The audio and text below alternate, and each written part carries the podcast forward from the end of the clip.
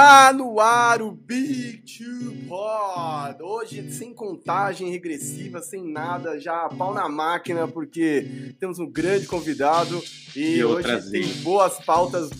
tem atraso também, mas tem boas pautas. Vocês devem estar ansiosos aí, porque a gente aqui também está. Vamos falar do Nicão, que está ali no fundo da, da- da- do cenário dele ali. Mas é isso, sejam todos muito bem-vindos. Veronese, mais uma vez um prazer estar na sua presença, meu querido. Mas vou abrir aqui, deixa com o Yuri primeiro, né? Como é que você tá, Yuri? Pô, estou bem, Marquinhos. Obrigado pelo convite, por participar desse Spirit Pod, essa collab, esse crossover. Pô, só tem três, né? Então dá pra ser os, os Homem-Aranha, né? Se tivesse mais, aí ia ser os Vingadores. Mas a gente. Mas, pô, crossover foda aí. A gente tá ao vivo em dois canais diferentes, no, tanto no área quanto lá na, na minha Twitch. E vamos que vamos. E eu tô, hoje eu tô puto, hein? Eu queria aquele taco do diálogo pra falar do, do Knicks. Infelizmente eu não, não achei, tá ligado? Mas é isso. e aí, velho, e você? Tá mais puto que o torcedor do Knicks ou hoje você tá felizão, na praia, tranquilidade? É, pra quem acompanha a gente vendo, já viu que o meu cenário tá diferente de novo. Voltei para a praia, né? Aproveitando que o home office da, da- do meu par, da Lulu. E a gente veio aqui, tô aqui na praia. Tô mais calmo, tô tranquilo. Nas minhas preocupações com os meus times, com o meu time da NBA é uma coisa mais consternada, né? Já estou entregue, não estou tão é, revoltado quanto ele, mas bom estar aqui mais uma vez, mais uma, mais uma semana. Com o Yuri, que é um parceiraço nosso, com todo mundo que vem com a gente nos comentários. Já vi que tá o Matheus aí com a gente, tá o pessoal do nosso podcast, tá o Silver tá com a gente. O Silver tá sempre com a gente, né? O Silver não interessa a hora, ele tá sempre com a gente, mas para falar de muita coisa é, e com um convidado especial que é o Yuri. É isso, quase meti um falei no mudo aqui, mas sigo invicto. Então vamos lá, recados de sempre, galera. Aproveita que o Big Two pode estar no ar ao vivaço. Se inscreve no canal, aciona o sininho para receber notificações. Deixe o like e não se esqueça de comentar. Comentar aqui é cornetar, é perguntar, é Muro das Lamentações, se você tiver puto com seu time. E hoje nós vamos ter algumas pautas muito boas que eu quero ver vocês falando e um quadro que vocês precisam participar, porque sim, voltamos com o Mandou a Real, falou bosta. Então esse é um que vocês vão gostar. Mais pra frente eu explico como é que vai funcionar, porque a gente mudou um pouquinho a forma de fazer. E aí, só lembrando a galera, um parceiraço nosso, que é a Trindade Imports, melhor da moda esportiva para todos vocês. A gente recentemente sorteou uma camisa da NBA, vai sortear mais coisas no futuro aí, boné e outros acessórios. É, e, cara, não deixem de entrar lá para ver, tem muita coisa legal na loja e o Wesley é um cara muito legal, parceiraço.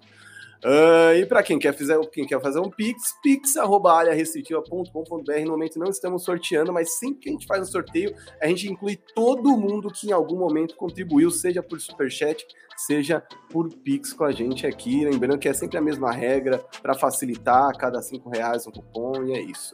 Aproveite para seguir-nos no Instagram, arroba Marquinhos1984 e arroba Veronese Gabriel. E agora também o arroba Yuri Fonseca 28. Vou até, peraí, deixa eu desligar um negocinho aqui, ó. Pelo amor de Deus, para não ouvir barulhinho. Aê, rapaz. E. Exatamente. Siga-nos no Twitter também, arroba Marquinhos underline 984, arroba Gveronese e arroba Yuri Fonseca também, 28. Só eu não consegui, quer dizer, o Veronese também é diferente, mas eu queria muito ter conseguido o mesmo nome nas duas redes, não rolou. Então vamos lá, sem mais delongas, que hoje a gente já entrou atrasado, não tem nem contagem. Aí eu falei pro Vero, quer saber, vamos direto, não, vou, não deixei nem o Vero falar o menu de hoje. Então, Vero, vamos começar pela guerra da Conferência Leste, porque eu vou te falar, tá aí um cenário de guerra mesmo. Tem gente, esses caras brilham no momento, desce ladeira abaixo, gente, feridos de guerra, com gente que se machuca fica fora da temporada, outros que a gente se compadece e não estão fora da temporada ainda bem, como Caruso. Enfim, a Conferência Leste realmente vive um bom momento, né? E, e lá no topo da, da zona da, da Conferência Leste. Da Zona Leste, eu já me. Eu e o Yuri a gente se identificou, hein? A gente identificou. Topo, Mas é. topo da Zona Leste, o bagulho, o bagulho é criminoso, hein, mano? os reis do Parque Serete aqui, entendeu? Na live hoje. e aí, lá no topo da conferência, não da Zona Leste, tem o Miami Heat que desafia qualquer lógica jogando, enfim, aos, aos pedaços com quem tá para jogar e todo mundo que entra tem contribuído. É, É um time que misteriosamente tem, não tem uma grande estrela, né? Não tem nenhum All-Star nato nesse time, mas noite após noite consegue vencer é, o topo da sua conferência e o topo da Conferência Oeste também, e se firmou lá em cima. E aí eu quero chamar o Vero primeiro, porque assim, Vero, aqui você deve isso. Se não, já vou dar o spoiler da minha opinião. O talento, a maestria de Eric Spoelstra. É, eu não ia usar as palavras que você usou, mas a gente vai cair no mesmo, no mesmo certame, né? Eu ia falar sistema, né, mano? Porque é isso. É, a gente viu na Conferência Leste, como você bem falou, a guerra tá muito interessante, porque eu acho que são um ou dois jogos que separam desde o Miami até o Philadelphia, né? Tá em, em sexto ali. Então, assim, tá todo mundo muito próximo, todo mundo muito parelho. A gente teve um momento onde o Washington Wizards estava lá em cima. A gente vai falar mais de Washington Wizards depois aí obviamente despencaram. É que teve um momento do Chicago Bulls, né, o time mais quente da NBA, aí eles apanharam muito para as lesões e também oscilaram como é normal numa, numa temporada longa. Aí o Milwaukee Bucks pareceu que ia ficar saudável com os três e aí não conseguiu embalar. Teve o Brooklyn Nets que já traz todos os problemas que a gente já conhece. E o time que sempre ficou ali comendo pelas beiradinhas foi o Miami Heat, sempre jogando o basquetinho deles. E a gente falou aqui no podcast no começo da temporada, né? O Miami Heat é, talvez ele não pegasse em nenhum momento o topo da conferência. Ele chegou no topo da conferência, mas talvez ele não pegasse em nenhum momento. Seria sempre ali quarto, terceiro, mas é um time que cresce muito em playoff naturalmente. E aí tem um adendo, né? O time do Miami Heat não parou 100% completo em nenhum momento na temporada, né? Acho que o, o, o Big Three deles, né? Que seria o Jimmy Butler, o Ban Adebayo, o Kyle Lowry e o Tyler Hill, desculpa, os quatro. Acho que eles jogaram 12 jogos na temporada juntos porque sempre tem um fora. Então, assim, o Jimmy Butler ficou com Covid, depois machucou o tornozelo, o Adebayo machucou o dedo, aí o Tyler Hero tá fora agora, sempre tem alguém fora. E os caras, graças a um sistema, funciona muito bem. Então, assim, você que vai ver, ah, pô, quem que é Max Struz? Quem que é o Caleb Martin? Quem que é o Duncan Robinson apareceu de repente, voltou a jogar, o Gabe Vincent começou a, começou a jogar, então eu acho que é tudo fruto de um sistema muito bem determinado e organizado pelo Eric Spolstra. É, é, todo mundo sabe o que fazer em quadra, né? A gente falou isso no outro, no último podcast, a importância dos jogadores saberem o papel deles, né? Eles entenderem o papel deles. Então, a gente falou, usou o Jeremy Grant como exemplo, de que pô, o cara quer ser uma opção especial no ataque, quer ser uma das primeiras ou segundas opções no ataque. Às vezes você saber o seu papel é muito mais importante. No Miami Heat, você não consegue dizer se o Ban Adebayo, por exemplo, é a primeira opção, segunda opção, mas eles têm todo um, um, um fundamento, um, uma dinâmica especial em quadra.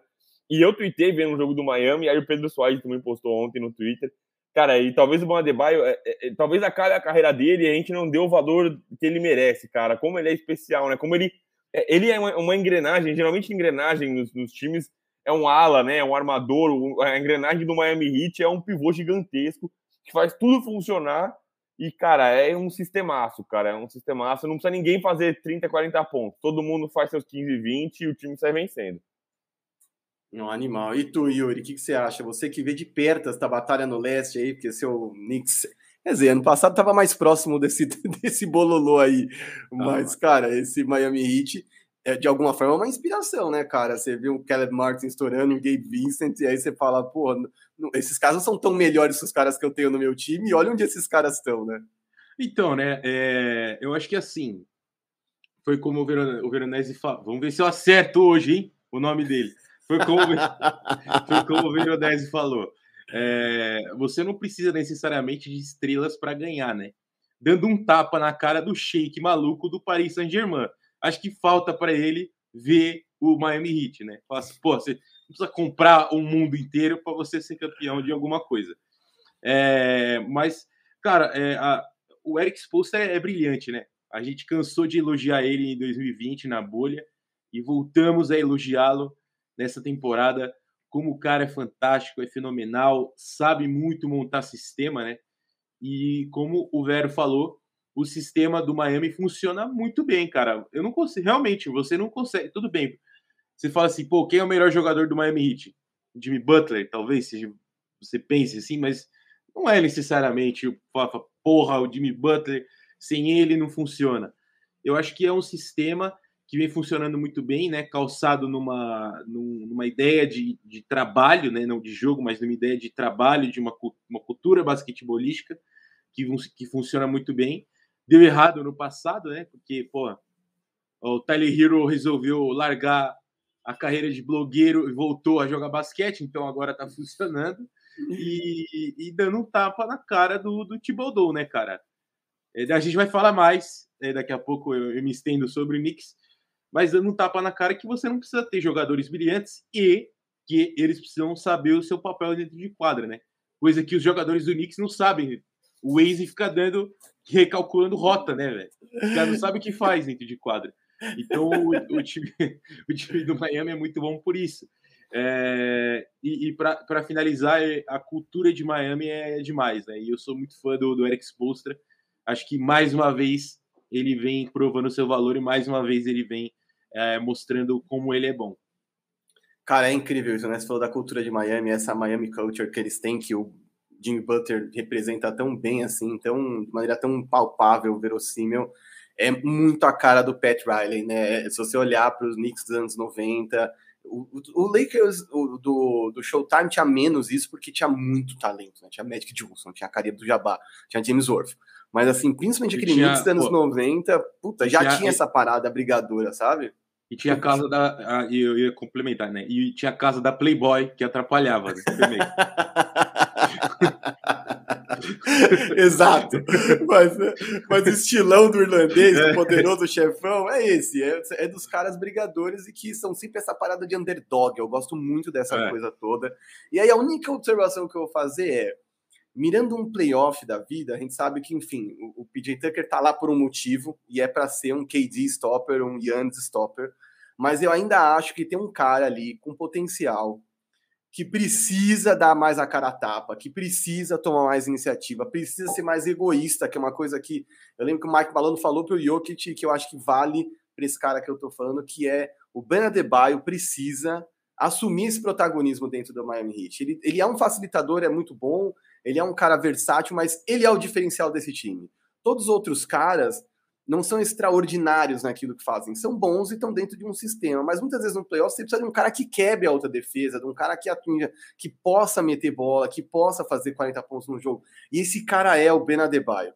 O, o Jimmy Butler é muito bom, a gente viu que ele é capaz de fazer nas finais, mas o Ben Adebayo é o cara do diferencial, mano. Ele é um cara com pivô que é mais ágil, que é mais rápido, que é um bom passador, que consegue passar por outros caras e gerar mismatch. Quer dizer, eu acho que ele é um cara que precisa chamar mais para si o jogo. É isso só que eu acho. O Jimmy Butler é um closer, né? A gente sabe que nos momentos nada ele vai pedir a bola, no quarto período é ele que vai pedir. O Tyler Hero, a gente tá, tá, enfim, tá evoluindo, melhorou o footwork, tá arremessando, voltou a se focar no basquete. Tem vários caras que têm suas funções, mas não tem nenhum cara extraordinário. Eu acho que esse cara que tem potencial para ser extraordinário é o Ben Adebayo, que se não me engano, tá com 23 anos atualmente, cara. Então é, é, bem novo ainda. Eu discordo um pouco disso aí, Marquinhos. Que isso, cara? Diga, manda. Eu, não, assim, eu acho ele bom. Mas assim, eu não acho ele extra, pra ser extraordinário. Não, ele tem eu teto. Não, ele. não, não, ele tem teto. É isso que eu quero dizer. Não acho que ele é tá. extraordinário hoje, não, entendeu? Tá, que, que, vai evoluir. Não sei, cara. Eu acho que hoje, se ele pegar o Yannis, assim, ele passa mal. Ele vomita, ele vomita, porra ele vomita, não sei qual é o prato típico da Grécia, mas ele vai vomitar esse prato, tá ligado? Ele vai passar mal se ele marcar o Yannis. E aí ele fica naquela, né? Ele é, ele é baixo para ser pivô, que é uma boa, porque ele consegue cortar, consegue ser ágil, é, mas ele, ele é grande para ser ala, né? Então ele é o Zion ao contrário, tá ligado? Mas eu, eu não sei se, se eu, eu vejo esse teto todo nele. Posso estar errado, né? Mas. É, eu acho que a parte de teto do Marquinhos não é nem só na parte da defesa, né? Eu acho que, o, por exemplo, o Giannis, a gente usou, a gente usou um, exemplo superlativo, né? E aí eu acho que acaba acontecendo o que o PJ Tucker fez com o Kevin Durant. Você não vai parar o cara, você não vai fazer o cara fazer oito pontos na partida. Você vai cansar, né? Os, os 30 pontos ah. que ele faz sempre vai, vão sair mais caros. Eu acho que talvez é, o que eu vejo que o Marquinhos dizendo na parte de se tornar protagonismo, se tornar protagonista, é se tornar uma peça mais ativa no ataque e não só passando e catalisando, mas atacando o aro, é, finalizando. É, e aí eu acho que sim, ele, nele, ele, ele, talvez ele tenha um teto, mas eu acho que é, é, eu não sei se passa especificamente pelo crescimento do Ban Adebayo e o sucesso do Miami Heat. Eu acho que é, o, o bom de ter um sistema do Miami Heat é isso, você não depende de ninguém fazendo 50 pontos. É, se alguém tiver um dia ruim, vai ter outra pessoa que vai aparecer e vai contribuir. Uhum. Mas uhum. eu acho que assim, a evolução, por exemplo, do Tyler Hero é uma coisa que é notável esse ano, né? Acho que a gente vai falar de prêmios individuais ainda mais para frente, mas ele começou muito bem, né? Ele teve uma bolha espetacular. Aí, mano, ano passado nada, absolutamente nada. Aí teve filho, sossegou agora, pá, e aí tá jogando muito agora, né? É que, acho né? que pô, foi, o, foi o período da loucura, né? Tem que ter um pouco também, né? Desse período maluco. aí agora tá, tá, focando no basquete, né? Na hora que ele viu o cheque que o, que o Duncan Robson recebeu, bichão, acho que ele falou, cara, deixa eu focar nesse negócio aqui, que vai ser melhor para todo mundo. É. Ó, e o Duncan Robson, não sei se vocês concordam, né? eu acho que ele vai, ele vai ser envolvido em alguma coisa na, na trade deadline, hein, mano. Tô Ixi, sentindo. Será? Tô será? sentindo, é. Não sei, posso estar enganado, né? É, se fala muito pouco que o Sniper, não sei se a gente falou com, com, vocês lá no, no timeout, mas pouco que o Sniper é fundamental na liga. Pô, não sei, cara, se ele não vai de repente ser envolvido numa troca aí, né? Cara, eu vou te falar, o Miami Heat jogou tão poucas vezes com um time completinho que eu ia achar um pecado eles se livrarem do Duncan Robinson agora, mas se uhum. for por um upgrade, enfim, eu acho sei, que né? o, o poder não tá lá e quando ele mexe a, quando ele mete a mão, as coisas tendem a funcionar, entendeu? O cara é bom. É. Mas aproveitando que a gente já está começando a citar trade deadline e outras coisas, não, não, não. Ah. Vamos passar para o outro time que, para mim, aí sim, esse é daqueles de se curvar, e porque se eu olhar meu tier list, eu vou passar vergonha, certeza. Eu jamais imaginei que o Cavs poderia estar no nível sim. em que está sem Sexton, muitas vezes atuando sem, sem o Sexton, sem o Markkinen, sem o Mobley. Tem hora que tem, não tem ninguém, os caras estão vencendo de tudo quanto é jeito.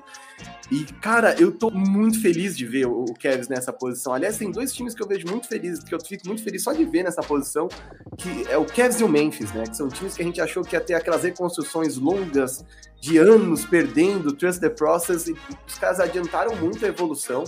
Tem jovens muito talentosos, uma galera muito boa atuando. É, e, enfim, vou jogar para você primeiro, Yuri, porque, cara, essa tarja aí é ideia minha, né? Porque para quem está nos ouvindo no Spotify, a tarja do YouTube agora diz que eles podem sonhar com as finais do leste. E, cara, sonhar, eu acho que eles têm total direito. Não quer dizer que vai realizar. Mas assim, não é um sonho distante, não é o Detroit Pistons sonhando com a final do leste, sabe? É, o, que, o que o Darius Garland tá jogando é incrível. Evan Mobley é um novato muito especial e de alguma forma, não sei se vocês, enfim, estatísticas não dizem tudo, mas com dois caras grandes de, de, de ofício, né, Jet Allen e Evan Mobley, os caras montaram uma defesa que é top 3 da liga. É a terceira melhor defesa da NBA. Então, cara, aí eu passo para você, Yuri. Você acha que o Cavs tem direito de sonhar com uma final do leste? Olha, Marquinhos, eu vou te falar duas coisas. É, a primeira, o último time que confiou no Trust the Process deu merda, né? Foi o Sixers. Fudeu, né? No, os caras. então acho que o Trust the Process não é tão bom assim, né? Às vezes. E, cara, sonhar o torcedor do Cavs que tá ouvindo a gente, pô, sonhar pode, né? Mas acreditar o cara tem que se internar, né? Ir pra uma camisa de força. Porque não vai conseguir chegar nas finais do, do Leste. Desculpa, torcedor do Cavs, mas não vai dar. Hoje, 2022, não vai dar. É, mas é, eu acho que são dois fatores que culminam para essa ótima campanha do Cavs, né? A primeira, é, eu acho que da montagem do elenco, né? A gente achou, pô, que foi uma montagem horrível, né? Que, pô, foi o Simba, meu cachorro, que ele foi, fez as trocas ali no, no 2K e deu merda. Ele só pegou Power Forward. Mas no final, pô, funcionou a parada, né? Porque o time ficou muito alto e ao mesmo tempo ágil, conseguiu de, conseguindo defender, né? Como você falou, uma das melhores defesas da NBA. Então é um time muito alto. E eu acho que é, uma coisa importante, o Kevin Love, né? Ele até comentou essa semana como foi para ele aceitar o papel de vir do banco, né? Que pô, ele era a principal estrela, foi campeão com o time, né? Formou o Big Three com o LeBron e ele aceitou vindo do banco, e isso foi fundamental para o Cavs, porque não cai, quer dizer, cai, mas não tanto o nível de basquete, que é um jogador experiente, é um jogador que vai entregar 15, 20 pontos vindo do banco, é um, um líder do, do, da equipe, e eu acho que todos esses fatores são fundamentais. E aí, eu pergunto para vocês, né, uma, uma observação, se não rola daquela parada, fala, pô, vamos mostrar que a gente consegue, que o Kevs, o Kevs existe sem LeBron James, né? E eu não, não, não existia sem o LeBron James. Então vamos mostrar que a gente consegue, que a gente tem um planejamento né, de todos, desde o do presidente ao, aos jogadores. Vamos mostrar que a gente consegue jogar, que a gente consegue montar uma equipe forte e consegue produzir dentro de quadra. Somado isso a uma boa montagem de equipe, né, que a gente, pelo menos eu enxerguei como errada, é, mas foi uma boa montagem, com um calor excelente, com um cara que, para mim, vai voar na NBA daqui uns anos, que é o Darius Garland, né? Que, pô, tá jogando demais. Já tá voando, né? Já tá voando, mas vai voar mais ainda, né? E, pô, tudo deu certo, né? Até o Ricky Rubio deu certo, né? Até se machucar. Então, pô, eu acho que, que o, o torcedor do Cavs deve, tá, deve estar muito satisfeito com tudo isso que funcionou essa temporada.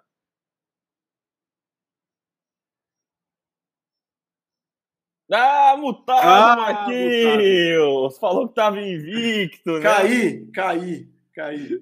E é, tu, com, velho? Completando, completando o que o Yuri falou, mano, é, cara, da mesma forma, né? A gente, quando começou a, a temporada, a gente avaliou o mercado, né? A, das trocas, a, a, composição do elenco dos Cavs e achou ruim.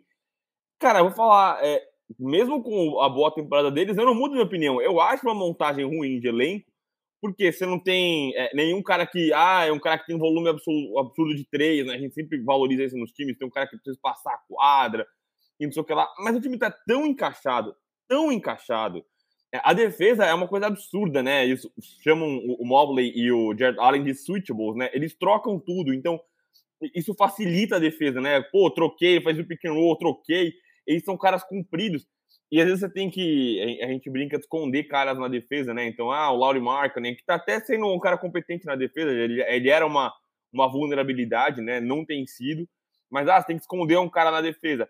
Quando você tem caras tão completos na defesa, tão firmes como o Evan Mobley e o Jared Allen, fica mais fácil. Porque você tem menos buracos ali nas trocas, né? Trocou, ele já vai fazer aqui a, a, a composição. E o Kevin me intriga muito por conta disso. Eu ainda olho pro elenco e falo, cara, não é possível que esse elenco tá fazendo o que tá fazendo, cara. Porque, cara, é, o Jim Wade vindo do banco, é o Cedi Osman, né? cara. Matando bola. Cedi Osman matando bola, gatilho, né, cara? Então, cara, assim, não tem é ninguém. estranho tem, isso, né? Ninguém na NBA atual consegue ir tão longe com um time que não tem volume de três. É. E a gente fala muito, né? Eu e o Marquinhos, a gente fala, a gente elogia os sistemas e tal, fala, pô, talvez esse time não tenha vida longa nos playoffs por falta de star power, né? Pô, talvez falta uma estrelona, talvez falta um cara, mano, um gigantão, falta um, um monstro aí. É... LeBron e... na trade deadline, hein? Atenção! e a gente falou muito de Utah Jazz já, a gente usou o Utah Jazz nesse, nesse exemplo, nesse, nesse formato.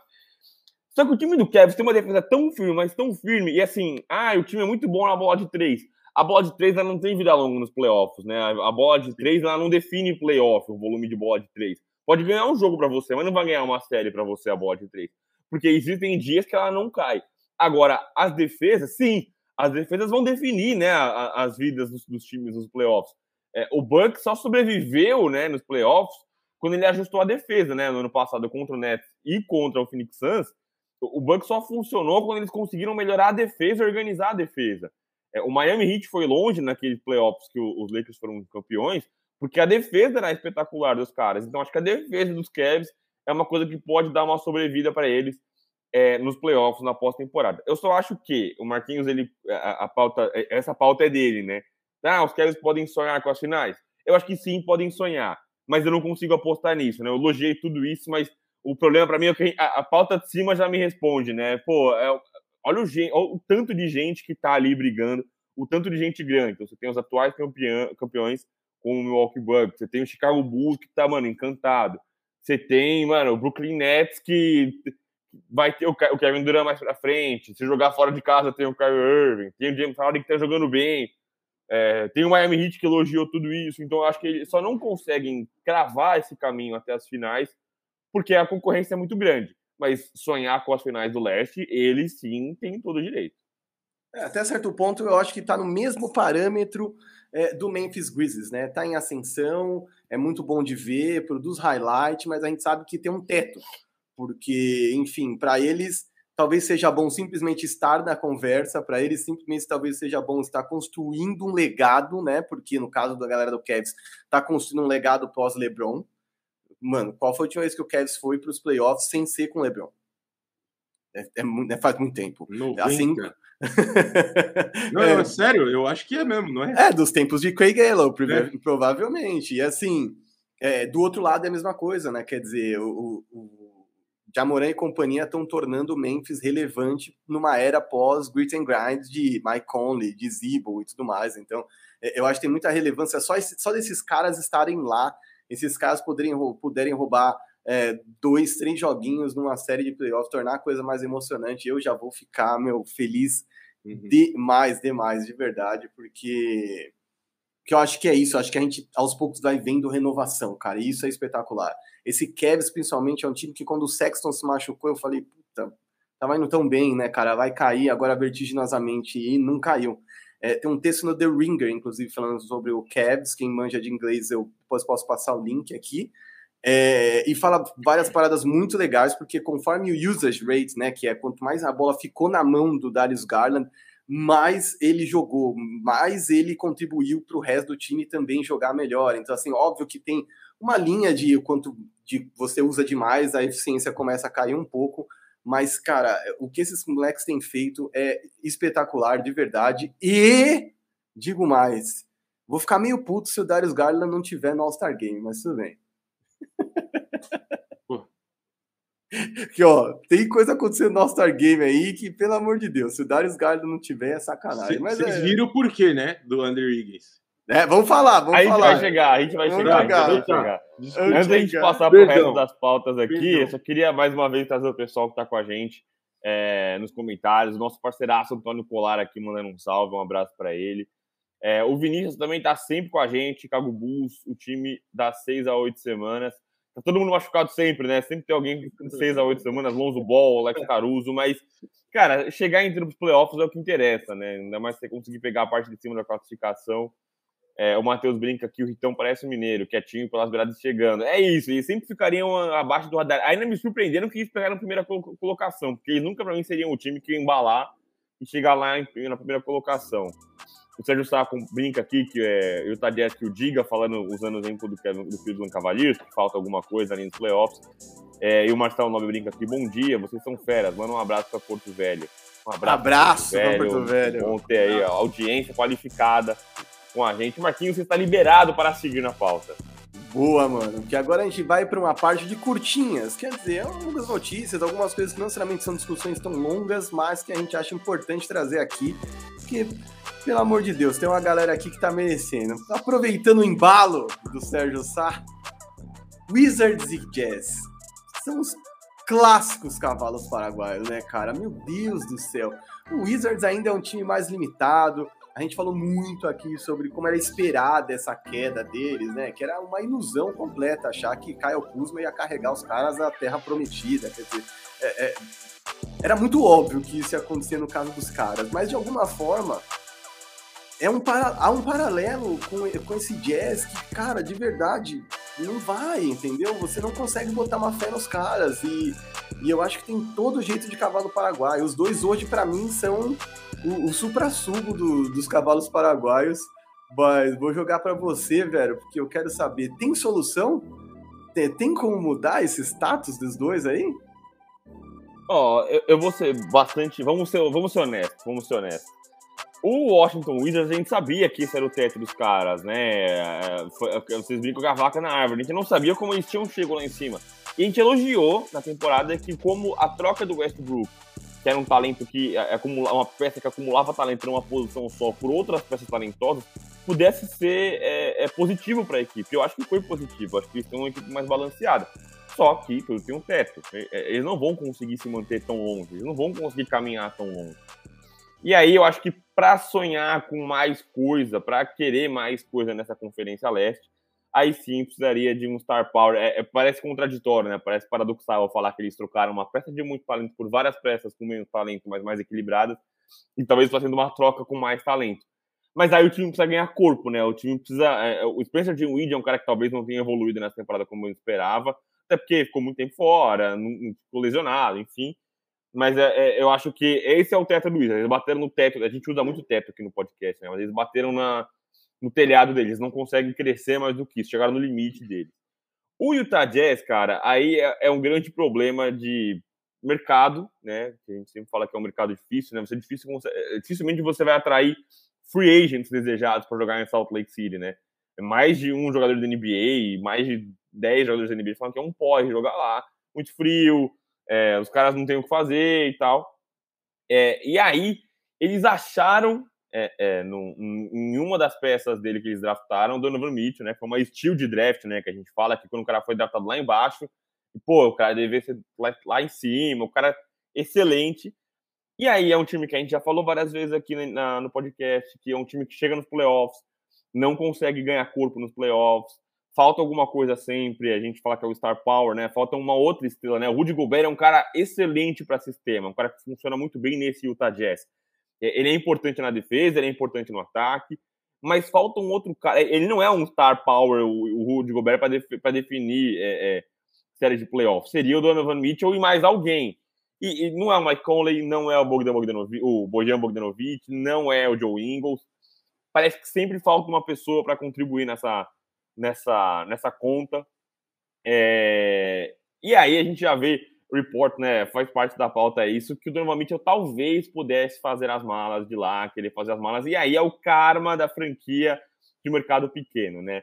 É, eles acham ali um diamante ali, que é o Donovan Mitchell, lapidam o cara, eles não conseguem ser campeões, é, e aí o prazo de validade chega nele, ele quer se mudar, ele quer trocar de franquia, é, e aí é cai muito no que o Marquinhos fala muito, né? A janela de título tá para pouco, pouco tempo, né? A janela de título, a sua chance de ser campeão é muito curtinha. Se você não aproveita naquele momento, por isso que eu nunca condeno times que vão all-in, né? Os times que apostam tudo e vão para cima. Porque é muito curtinho, né? A, a sua estrela pediu uma troca, é, alguém se machucar, você está sempre é, é, vulnerável a esse tipo de situação. Então, é, eu acho que a janelinha do Utah Jazz teve muito curtinha, né? Acho que foi na temporada passada, na última temporada, eles tiveram um time forte, mas não conseguiram chegar longe. A janela encurtou, fechou. O Donovan Mitchell já quer ir embora e eu acho que aí é, é, o Utah Jazz vem esfarelando, né? Eles já derretiam, a gente brincava que eles derretiam nos playoffs, mas eu acho que eles estão derretendo de fato, né? A sua principal referência na quadra talvez queira se mudar para o time desse parceiro aqui embaixo, né? New York? É, bicho, tem esse, tem esse, tem esse rumor aí, né, Yuri? Aí eu ia te perguntar, você que. Céu viu seu time sair do nada para vencer até mais do que se esperava no passado. É, e aí você vê um Wizards que até certo ponto estava fazendo a mesma, a mesma, o mesmo roteiro, né? O Wizards estava cumprindo o mesmo roteiro. É, e esse Jazz que até cumpre um roteiro, mas o roteiro tem sempre a mesma história, meio Chaves esse Jazz, desde os tempos do Cavalão e John Stockton. E ainda tem esse papo do Donovan Mitchell, né? Você ia te alegrar ter Donovan Mitchell no, no, no Knicks? Cara, qualquer coisa ia me alegrar. Assim. Sei que você ia falar, prefiro Kimball Walker, mas tudo bem. Meu. Cara, eu, eu nunca me iludi tanto na vida quanto na estreia do Knicks. Acho que foi contra o Utah, inclusive, na estreia é, da pré-temporada. Eu tava altíssimo no time e, obviamente, eu estava errado. Mas, cara, em relação ao, ao, ao Wizards e ao Jazz, né? A audiência queria falar o seguinte: eu acho que a gente é, é, não aqui no, no Big Two Pod, que são vocês são gênios, mas a imprensa brasileira de uma maneira geral e, e a galera que produz conteúdo é, não atribui atribui na verdade sempre a derrota ou, ou ao, ao não sucesso aos jogadores e esquece do trabalho dos técnicos, né? O Queen Snyder, na verdade, eu, eu, gosto dele, mas ele faz um trabalho questionável há algum tempo, né? Ele é um, um cara de uma ideia só. É, esse cara de uma ideia só, pode ser que ele seja brilhante, né? Pode ser que, pô, desse, essa ideia só funcione muito bem. Mas claramente não tá dando certo, né? E você vê que tem, tem jogadores por posições, tem jogadores para várias posições, e tem um sexto homem muito bom, que é o Jordan Clarkson, mesmo assim, o bagulho não vai não sei por que não vai, né? é, eu não concordo hoje com esse lance de ah, é, é ruim jogar em Utah, é ruim em, em mercados pequenos, né? Hoje em dia, as grandes estrelas todas têm aviões. Então, você, pô, você pega um rapper, o cara fala, velho, tô afim de uma balada louca em Miami, e ele vai lá, pega o jato dele, vai lá e, e já era, tá ligado? Solucionado o problema. É, mas eu acho o trabalho do Queen Snyder muito ruim, cara. É, por causa desse lance da bola de três, né? A gente viu no ano passado, era o time que tinha a melhor campanha e pegou o Clippers e catalisou, né?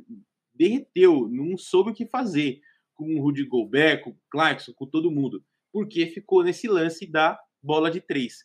Então eu acho o trabalho do Queen Snyder muito, muito fraco e o time precisa pensar, né? Tudo bem, vai se perder, se perder o Donovan Mitchell, precisa pensar em um outro treinador, em um outro estilo de técnico. Já o Washington Wizards, né? A galera falava: não, Washington vai chegar, pô. Tem Caio Kuzma, tem Montezero, liderou o leste. Eu falei, pô, o Vasco liderou o brasileiro em 2020 e caiu para a Série B. É a mesma parada, tá ligado? Então, eu até usei esse exemplo mesmo, né? É, era óbvio que o time ia cair, né? Eu achava que ia brigar por play-in, né? É, vamos ver o que vai acontecer com esse time ainda, mas e, o Spence de Weary não, não encaixou, né? O Bradley Bill não sabe o que faz da vida. É, o Caio Kuzma, pô, tá parecendo que tá voltando a jogar basquete, né? Deixou de ser blogueiro.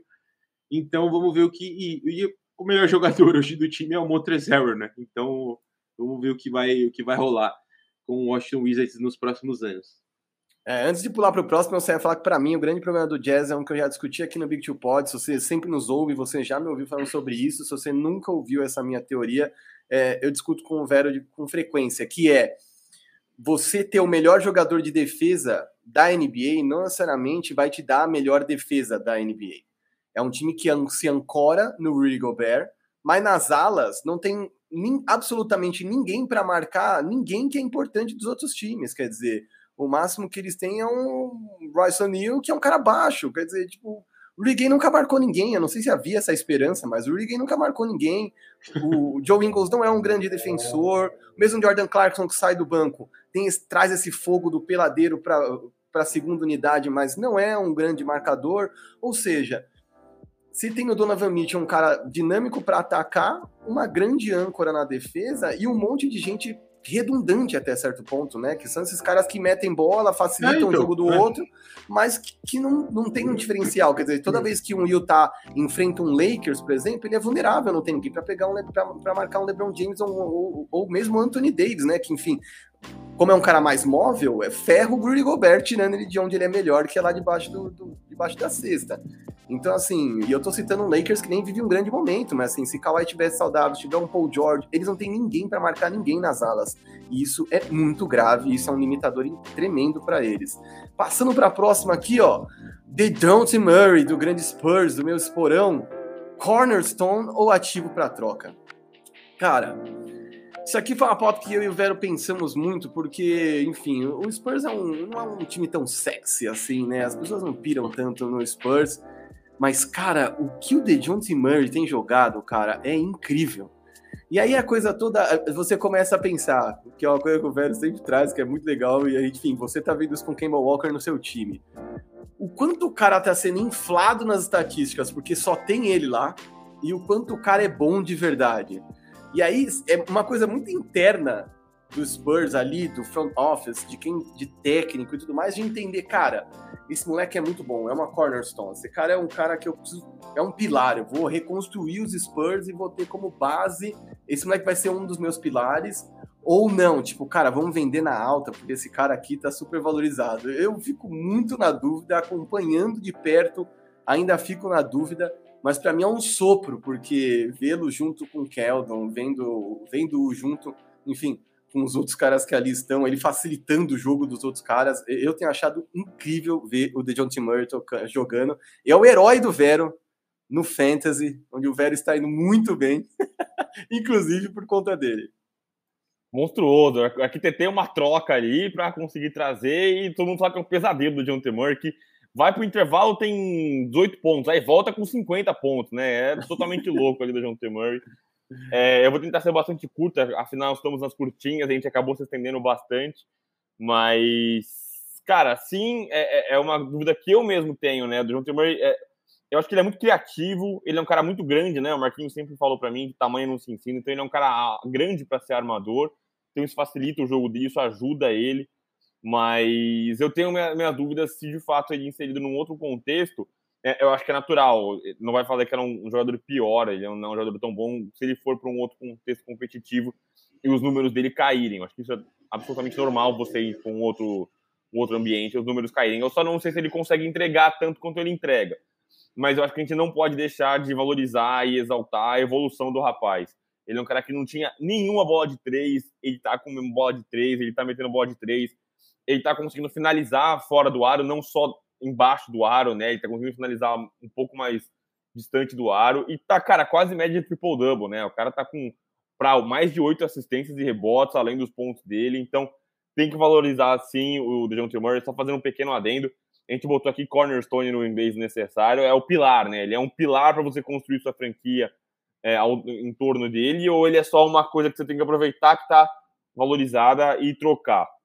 É, eu gostaria de que ele fosse uma cornerstone nos Spurs. Eu gostaria de ver os Spurs competitivos mais uma vez, baseado no John T. Murray.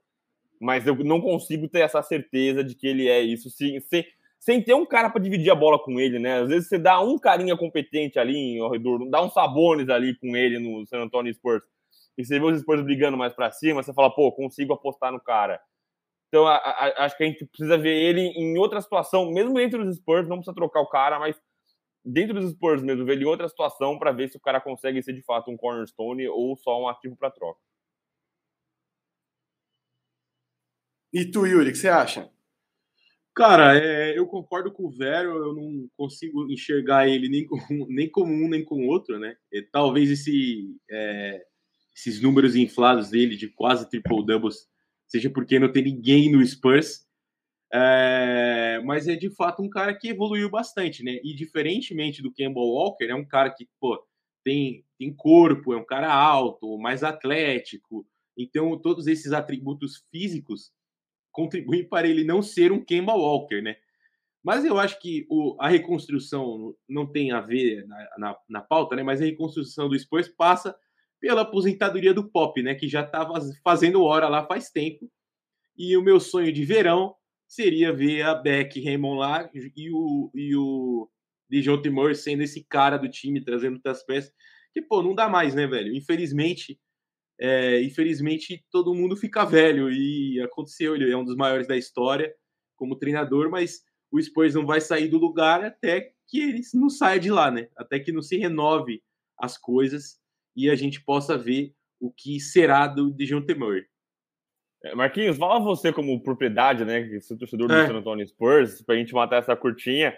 Eu vou passar um pouco pelos comentários, que os comentários aqui ficou polvorosa aqui. É, temos presenças ilustres aqui, então, por favor, finalize nosso assunto de John Temor antes de eu passar para os Não, não, eu só ia dizer, cara, que a parada do Spurs, para mim, é não acho que tem que trocar agora, não. Eu quero vê-lo ali se desenvolvendo e sendo um, um, pilar desse time. E acho que, por enquanto, ao menos, ele é um cara que tem a cara do que era, enfim, de quem tá lá, de quem é filosofia Spurs. Quer dizer, ele não é exatamente uma grande estrela, não é um cara dos holofotes mas é, aos poucos vai se maturando, espero que vá se maturando para se tornar um líder. Então, eu realmente espero que ele fique por lá. Eu acho que você não ensina altura, não ensina envergadura, sempre digo isso. É, e ele já tem uma atitude muito boa, tá melhorando a qualidade de decisão dele, nos arremessos, o que, que ele arremessa, o que, que ele passa, se tornando uma tripla ameaça mesmo, desses casos você nunca sabe exatamente o que vai fazer. Então, eu acho que essa polivalência dele, principalmente no ataque e na defesa, é, é, é muito bom, é muito importante. E eu acho que tem que ficar, velho. Não tem essa. Aí, fala, a palavra de quem sofre, né? A palavra de quem sofre sempre vale Marquinhos mais. Marquinhos é Lakers, pô. Ele tá, ele mente. e aí, hoje eu sou ele... Miami, entendeu? Cada dia é um bagulho, é. é. Um grande é, palhaço. É, cara, eu só não quero ter que torcer pro Drew Banks muito tempo, entendeu? Pro Doug McDermott, é só isso. Cara, mas a, a, parada, a parada é, você torcer pro, pro Spurs, mano, você tem que ser maluco, né? Você tem que ser masoquista. Pô, tem que gostar é, de jogo pragmático. Você tem que. Ah, já sei. Uma ótima aí. Olha, olha a aspa, o Silver. Para torcer do, por Spurs, você tem que gostar da seleção brasileira do Tite. Você vai falar, porra, hoje tem seleção do Tite em campo, hein, mano? Que jogo bom. Esse é o torcedor do Antes de atacar aqui os comentários, eu queria falar que, pô, tem 50 pessoas já no bagulho. Pô, muito obrigado a todo mundo que tá com a gente. Não esquece de dar o likezão lá, Tamo que ajuda muito a gente. É, tanto aqui no canal do Yuri também, mano. Aqui no área. Não, meu canal tem- tá bloqueado. Estamos na Twitch. No seu canal na Twitch, ué. Exato. É, é, é um canal também. É. Então, quiser acompanhar a gente nas redes sociais também, pô, muito bom ter vocês aqui com a gente. É, aqui nos comentários, tivemos um superchat, o Matheus Leal aqui, Donovan Mitchell já, já vai meter o Take My Talents to South Beach. Pois é, muito se dizia dele em Miami, né? Agora pintou uma coisa da New York Knicks. É, eu vou ser bastante honesto, né? Mais uma vez, parafraseando o Marquinhos. Cara, eu gostaria de ver o Donovan Mitchell num time diferente. É, eu- eu discordo do Yuri, eu acho que o Quinn Snyder é um, um excelente técnico para fazer com o que ele tem em mãos, né? Ele tem um time que tem o Donovan Mitchell e o Rudy Gobert, e assim, Royce O'Neal, Joe Ingles, enfim, e, e tem até criado um, bas- um basquete atraente, mas eu gostaria de ver o Donovan Mitchell em outro landscape, né? Em outro cenário. A gente tem nosso parceiraço aqui, o Guilherme Locatelli do DX com a gente, mandando um salve, um abraço para ele. O Gabriel Machado, cheguei atrasado, mas cheguei. É, o James Reader aqui, ó, Utah nem de férias. É que férias muito menos, né, cara? Às vezes você mora num lugar, mas você vira, cara, Utah nas férias é duro. Nosso ilustríssimo Gustavo Mesa aqui, esse Ah, o homem. pesado. Um abraço pro Mesa, tava lá na TNT essa semana, pô, gastando conhecimento dele. É, Sérgio Sá brincando aqui, queria entender essa parada. Os jogadores não perdem a oportunidade de dar uma sacaneada no Jazz. LeBron já disse que ninguém escolhe nem nos games. Gobert e Spider são escolhidos por último no All-Star Game, né? Então, cara, é, é- é- eu, eu acho que tem a ver sim com o mercado pequeno. Existe toda uma parada de, de contexto social lá em Utah, em Salt Lake City. É um lugar frio pra diabo, né? Todo mundo fala que é muito gelado lá. Então, eu acho que tudo isso é, é, define na hora de você escolher onde você vai jogar, né? Isso acaba tirando um pouco do apelo dos caras por Utah. Posso Aí o mesa completa aqui. Ó, fineta, fineta, fineta. Cara, o- o- se o ídolo da sua franquia é o Carmalone, você já fica com o pé pra, É atrás. ele. né? É, então, é, não é, Ah, porra, devo estar no lugar errado. O John, é Stockton, o- não- o John Stockton tá vetado de entrar nos jogos da universidade em que ele estudou porque não toma porque ele é anti-vax. Vai vendo. Olha, galera. Ele tá, ele tá num documentário anti-vax, hein? Então, é, então, mas é isso, né? Qual que é o símbolo da franquia Cal Malone? Putz, mal. Ah, segundo símbolo da franquia, John Stockton. Putz, mal, Mal. de novo. Não tem É. mais pra onde correr, entendeu? Ah, cidade É- de Mormons. Cara, É. desculpa. Desculpa, é ruim, é ruim, é ruim. É, o Max veio aqui falando que o Jazz queria o Harrison Barnes. Aliás, muita gente queria no Harrison Barnes, né? O Harrison Barnes, a gente falou que é um dos caras mais atraentes aí no mercado de trocas nesse momento. Tá maluco. Espirrei, desculpem. É... tem, tem, galera aqui atrás aqui que tá rindo também do meu espirro no meio da live aqui no podcast. É, Harrison Barnes é o cara que muita gente vai querer porque ele é um ala grande, né? Um cara que consegue competir tanto nas alas quanto no garrafão. É, Mas acho que ele não muda a franquia. Teve uma gente que perguntou ali pra cima se um 3D muda Utah. Eu não acho que não muda absolutamente nada. Precisa de um cara muito grande, não de tamanho, de talento, pra mudar de fato na Utah. Marcelo Gabriel só tem celebridade nesse chat. Mesa, Silver, tá louco. E agora com ele também. Mais um aqui é, é prestigiando. O Gabriel Machado aqui, só produtores de conteúdo do Basca mais bonitos do Brasil na live Tá e no chat. Sim, estamos é, esteticamente é, favorecidos neste momento. Agora sim, para as últimas curtinhas, vamos tentar ser curtinho mesmo, senão a gente se enrola demais aqui na pauta. Desculpa. Tá tudo bem. É, é, acho que essa aqui talvez seja a mais quente e a gente tentar, eu também não, não, não me estender demais aqui na, na, na pauta dele, que é o James Harden insatisfeito, né? Muita gente usa o termo frustrado e tal. E assim, pudera, Ah, né? Pô, o cara vai pro Brooklyn esperando um Big Three, talvez o Big Three mais talentoso que a NBA já viu, querendo competir. E aí é um animal lá que não toma vacina, que só pode jogar fora de casa. Aí o KD que tava carregando o bagulho nas costas, mas pô, se machucou e pô, também não dá pra você cobrar nada do Kevin Durant. Mas acho que o James Harden olha pros lados e fala, cara, eu não vou conseguir confiar no Blake Griffin, no Bruce Brown, no Kessler Edwards aqui, no Cam Thomas. E assim, com todo respeito aos caras, né? Exceto o Blake Griffin, que é um cara experiente, esses outros meninos podem evoluir e ter lugares na liga. Mas não vão levar a franquia pra uma final de NBA. E o James Harden tá sozinho, né? Tá só o meme do Will Smith lá no, no meio da quadra, ali no episódio tristíssimo. Falei, irmão, só tô eu aqui. E a gente falando, ah, não, que pô, talvez o cara. Ah, trocar nele agora é absurdo. Cara, lembrando que ele, ele tem player option, né, no final dessa temporada, né? Então, assim, se ele quiser, ele é free agent e ele escolhe, né? A trade você não escolhe exatamente para onde você vai, né? A trade você vê quem que oferece melhores pacotes. Mas assim, se o cara quiser ralar com a essa temporada, ele tem, toda, tem todos os motivos para ralar. E aí, o que não falta são é, é, é, times dispostos a receber esse James Harden, né? Philadelphia 76ers é, é, o sonho do Philadelphia, o James Harden, desde sempre, né? Então, é, eu acho que o, o, Brooklyn tem que rever muito o que passa por Steve, o Steve Nash, é, pela composição de elenco e pela escolha do Kyrie Irving, porque quando os caras assinaram com o Kyrie Irving, eles sabiam o pacote que eles estavam trazendo. Ah, eu fiz um vídeo no IGTV na época, os caras me cornetaram, o Ninja fez, deu indireta em mim no Yuri, que a gente gravou um podcast falando que o Kyrie era uma bomba relógio, os caras, ah, mas tudo vale pelo talento. E eu falei, mano, tudo vale pelo talento quando ele tá sob controle, velho. O cara é o Coringa, vocês não estão entendendo quem que tá indo pra lá. E eu, enfim, ele deu um jeito de aprontar. Ele ia dar um jeito de aprontar, como ele sempre dá. Se não fosse vacina, ia ser outro problema. O, Kyrie não passa, enfim, é, sem aprontar pelas franquias em que em que ele passou, inclusive geralmente sai muito mal, né? O Kyrie Irving tem esse costume de sair pela porta dos fundos pelas franquias que, independente do que ele fez, que não, não apaga, enfim, não apaga os grandes feitos que ele fez. É, sobre essa questão aqui, cara, é o seguinte: James Harden podia ter assinado uma extensão, não, não assinou será free agent e para mim ele não fica. E aí a doideira aqui é entender o que, que o Murray, principalmente, que é o sonho de princesa do Murray, é ter esse cara na Filadélfia, tá disposto a fazer. Porque eu, se fosse Brooklyn, já estaria tentando fazer alguma troca, pegar alguma coisa é, boa por ele, né? Porque de verdade, se o Harden sair de graça, cara, eles começam do zero de novo, porque não há garantia nenhuma de que o KD vai ficar, e mesmo que ele fique, vai ficar com esse part-time Kai Irving e esse elenco que, enfim, até o ano passado era melhor do que o desse ano, cara. Então, é, eu, eu, eu, eu vou na linha do Vero, gosto de franquias que dão all-in, mas claramente o all-in deu errado. Eu sabia que eles não iam ganhar no passado, não ganharam por um dedão, ok. Mas é, esse ano eu acho que está mais longe do que estava no passado. Então, é, a minha impressão de verdade é que as coisas ficaram piores e o James Harden está reclamando, mas também não está jogando o melhor basquete. Vamos, vamos, vou pensando aqui, né, de verdade, com, a, com cabeça, com frieza, o, o, prime, o auge do James Harden talvez também já tenha passado. Então, é, talvez esse seja o grande motivo da frustração dele para mim. Tu acha, Yuri? Cara, concordo com você, Marquinhos. Essa não tem sido a melhor temporada do Harden, né? Longe disso, ele não vinha jogando muito bem. É, gostei da mudança que o Steve Nash fez, colocando ele como armador principal, né? É, isso veio um pouco do ano passado, da ano passado, né?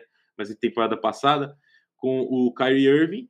E o cara deve estar tá puto da vida, né, mano? Porque você, obviamente, com os salários que, que os três ocupam, né? Que eu não lembro agora, mas sobrava, sei lá, 20% para o cap space para montar o resto do time.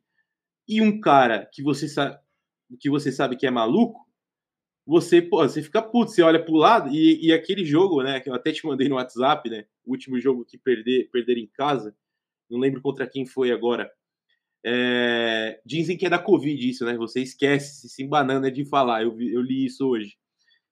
Como estou, como estou com Covid, eu fico, fico às vezes lembrando, é foda. Uh, mas esse último jogo que perderam, você via a cara do Harden, velho, porque ele não pôde jogar, tava com problema no quadríceps.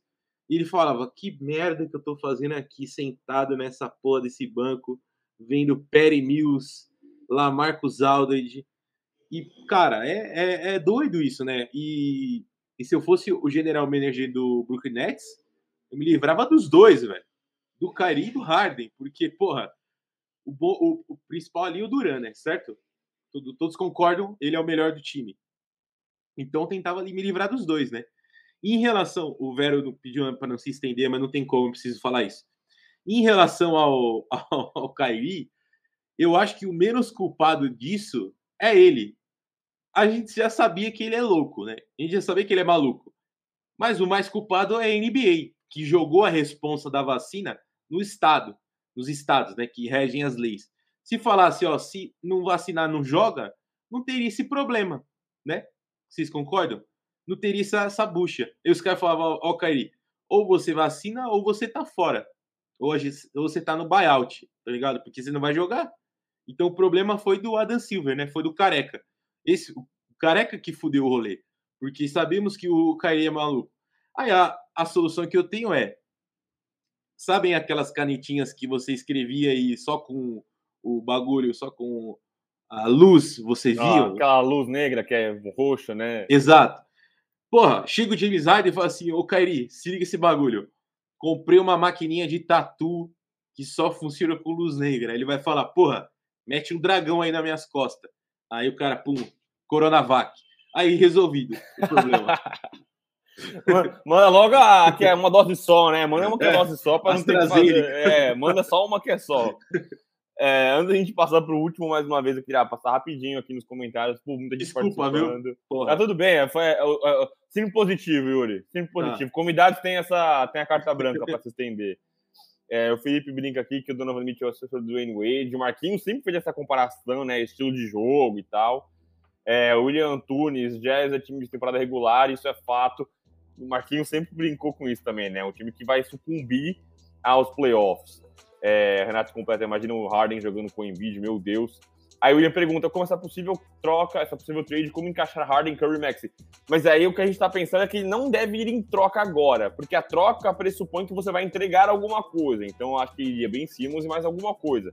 Eu acho Isso. que talvez o James Harden possa migrar para o 76ers na off-season, quando ele não assinar a player option dele e aí assinar ah, eu, com o eu falei, eu falei errado, né? Eu, deu, deu a entender errado.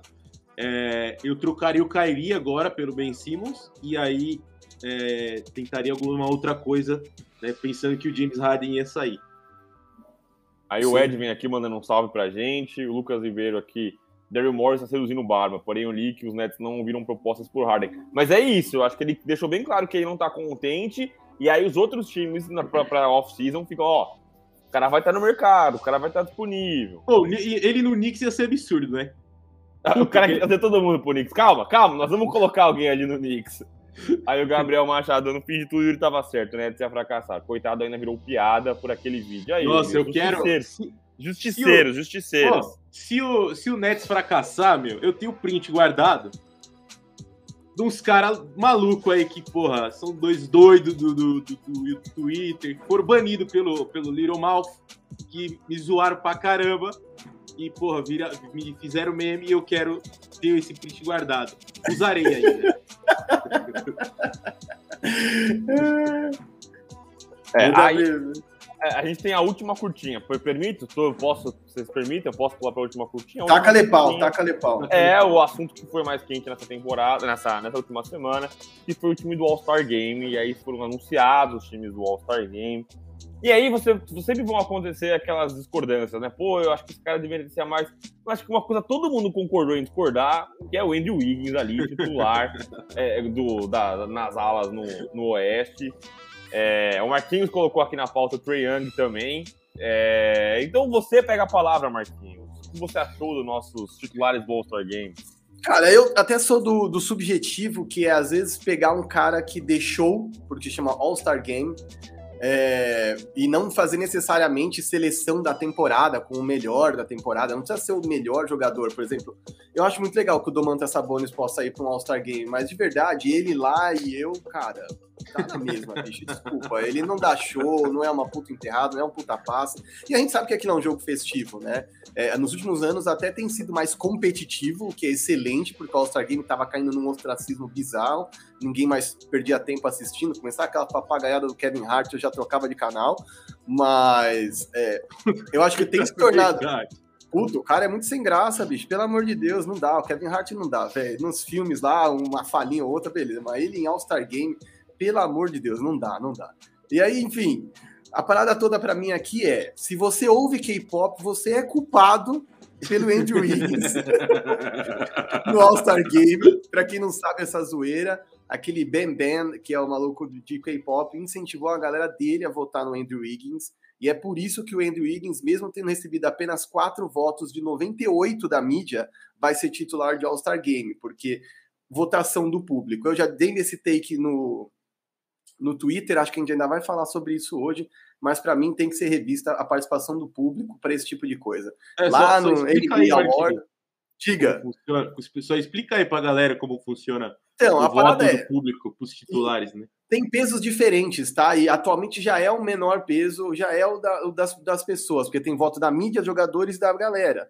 Só que ainda assim, o volume de votos que o Andrew Wiggins recebeu foi tão grande que, enfim, é, isso permitiu que ele fosse pro All-Star Game, mesmo sem receber voto nenhum da mídia. Então, assim, muito longe de desmerecer a temporada do Andrew Wiggins, que tem sido interessante, é a gente aceitar que, pelo amor de Deus, ele não pertence ao All-Star Game, entendeu? Vamos lá, que se não tivesse esse fenômeno de K-pop votando nele, talvez ele não estivesse nem no All-Star Game. Eu não sei nem se ele seria levado por técnicos. Então, é, quem não Não. está familiarizado com o All-Star Game, é, os titulares são escolhidos por um mix de voto de mídia, jogadores e voto popular, e o banco é todo de técnicos, né? Enfim, os caras escolhem e trazem os melhores. Às, às- vezes eu percebo que a liga, enfim, ajuda a escolher, o, o Adam Silver se mexe também. Mas assim, cara, eu não sei se o Andrew Wiggins viria nessa segunda leva, quanto mais ser titular. Então, de verdade, se você ouve K-pop, a culpa é sua. É, e aí, só pra gente dar um contexto todo, né? Os titulares do leste foram Trae Young. Me ajuda aí, Marquinhos. Trae Young. Trae Young, o- Kevin Durant, Antetokounmpo, Antetokounmpo, Embiid. Tá faltando um armador pra mim. é... oh meu que eu Deus. aqui? Nossa, deu branco, cara. No, no oeste foi o Jamoran, o Stephen Curry, LeBron James, Nikola Jokic e o consagrado aí Andrew Wiggins. E no leste tá faltando um armador pra gente. a gente DeRozan. DeMar DeRozan. DeMar DeRozan. DeMar DeRozan. É, ele entrou como guard merecidíssimo, inclusive, o DeMar DeRozan, é, na, na, na seleção do leste. Cê- É- Ah, vocês já passaram aí a, Isso, isso, isso. Ah, isso, então isso. é que eu achei mas. E aí, só também não sei quem tá familiarizado com isso ou não, mas a, a, a- escolha é sempre feita por posições, né? Então você vota para guards e aí depois você vota para front court. E front court eles misturam o que é ala, pivô, ala, pivô, eles fazem uma patota só ali para escolher os três. É, e aí os guards são só duas posições que querem os armadores, né? Então, se você pudesse mexer nisso, talvez o Luca Doncic entrasse aí, né? Talvez se tivesse outros caras ali para conseguir briscar essa vaguinha do Andrew Wiggins. Então, acho que a NBA poderia ser um pouco flexível nesse negócio, não precisava ser essa coisa engessada. Mas aí, Marquinhos, você colocou o Wiggins e o Trae Young mereciam, é porque você questiona o Trae Young também no leste. Cara, eu questiono um pouco, sim, cara. É, eu acho que os números que ele tem produzido são muito bons, mas o time dele tá numa draga imensa. É, e, e eu, de verdade, só acredito o, o, o, o Trae Young onde ele tá, pelos números que ele traz, que são, são sólidos, ok, e pela, pela capacidade dele de fazer de trazer o show pro All-Star Game. De novo, eu entendo o critério subjetivo. é, de você não necessariamente trazer só os melhores, como eu dei o exemplo do Domantas Sabonis. E o Trae é um cara que vai dar um show, vai meter bola do meio da quadra, vai dar um crossover legal. Eu não sou totalmente contra ele estar lá. Eu só acho que tiveram outros caras que jogaram bem, como um Darius Garland, como um Fred Van Fleet, que não tem a grife e não tem o highlight às vezes, e enfim, vão ficar de fora. Eu vou só, eu sempre gosto de jogar isso só para as pessoas pensarem, não quer dizer que tá certo ou errado, mas só jogar na nuvem assim. Se o Darius Garland tivesse fazendo o que ele tá fazendo em Nova York, será que ele seria, será que ele não estaria nesse All-Star Game? Talvez estivesse no lugar, Eu do- estaria do- no All-Star Game. talvez ele estivesse no lugar Lá do Trae Young. Então, é, se os caras conseguem, se juntam do K-pop, se juntam para colocar o Andrew Wiggins, cara, eu acredito que outros caras poderiam estar, pelo menos ali na disputa, mas não rejeito totalmente. Só coloquei porque eu acho que do lado leste, o único que poderia ser questionado é o Young. Quer dizer, o DeRozan, candidatíssimo a MVP, Kevin Durant é Kevin Durant, é, deve entrar um Jimmy Butler no lugar dele, mas Kevin Durant é Kevin Durant, e eu acho que o resto da galera tá ok. É, O meu problema era mais do lado oeste mesmo. Eu quero só defender o K-pop aqui, tá? Posso fazer a minha ou não? Faça sua defesa e me diga se você discorda de mais alguém, não só Já, já recomenda a playlist do K-pop que você ouve aí. Cara, não, porra, o BTS é fenômeno, né? É absurdo. Quem não escuta BTS lavando a louça não sabe o que tá perdendo. Mas, mas o que eu queria dizer é: o problema não é o K-pop, certo? O problema são os adolescentes.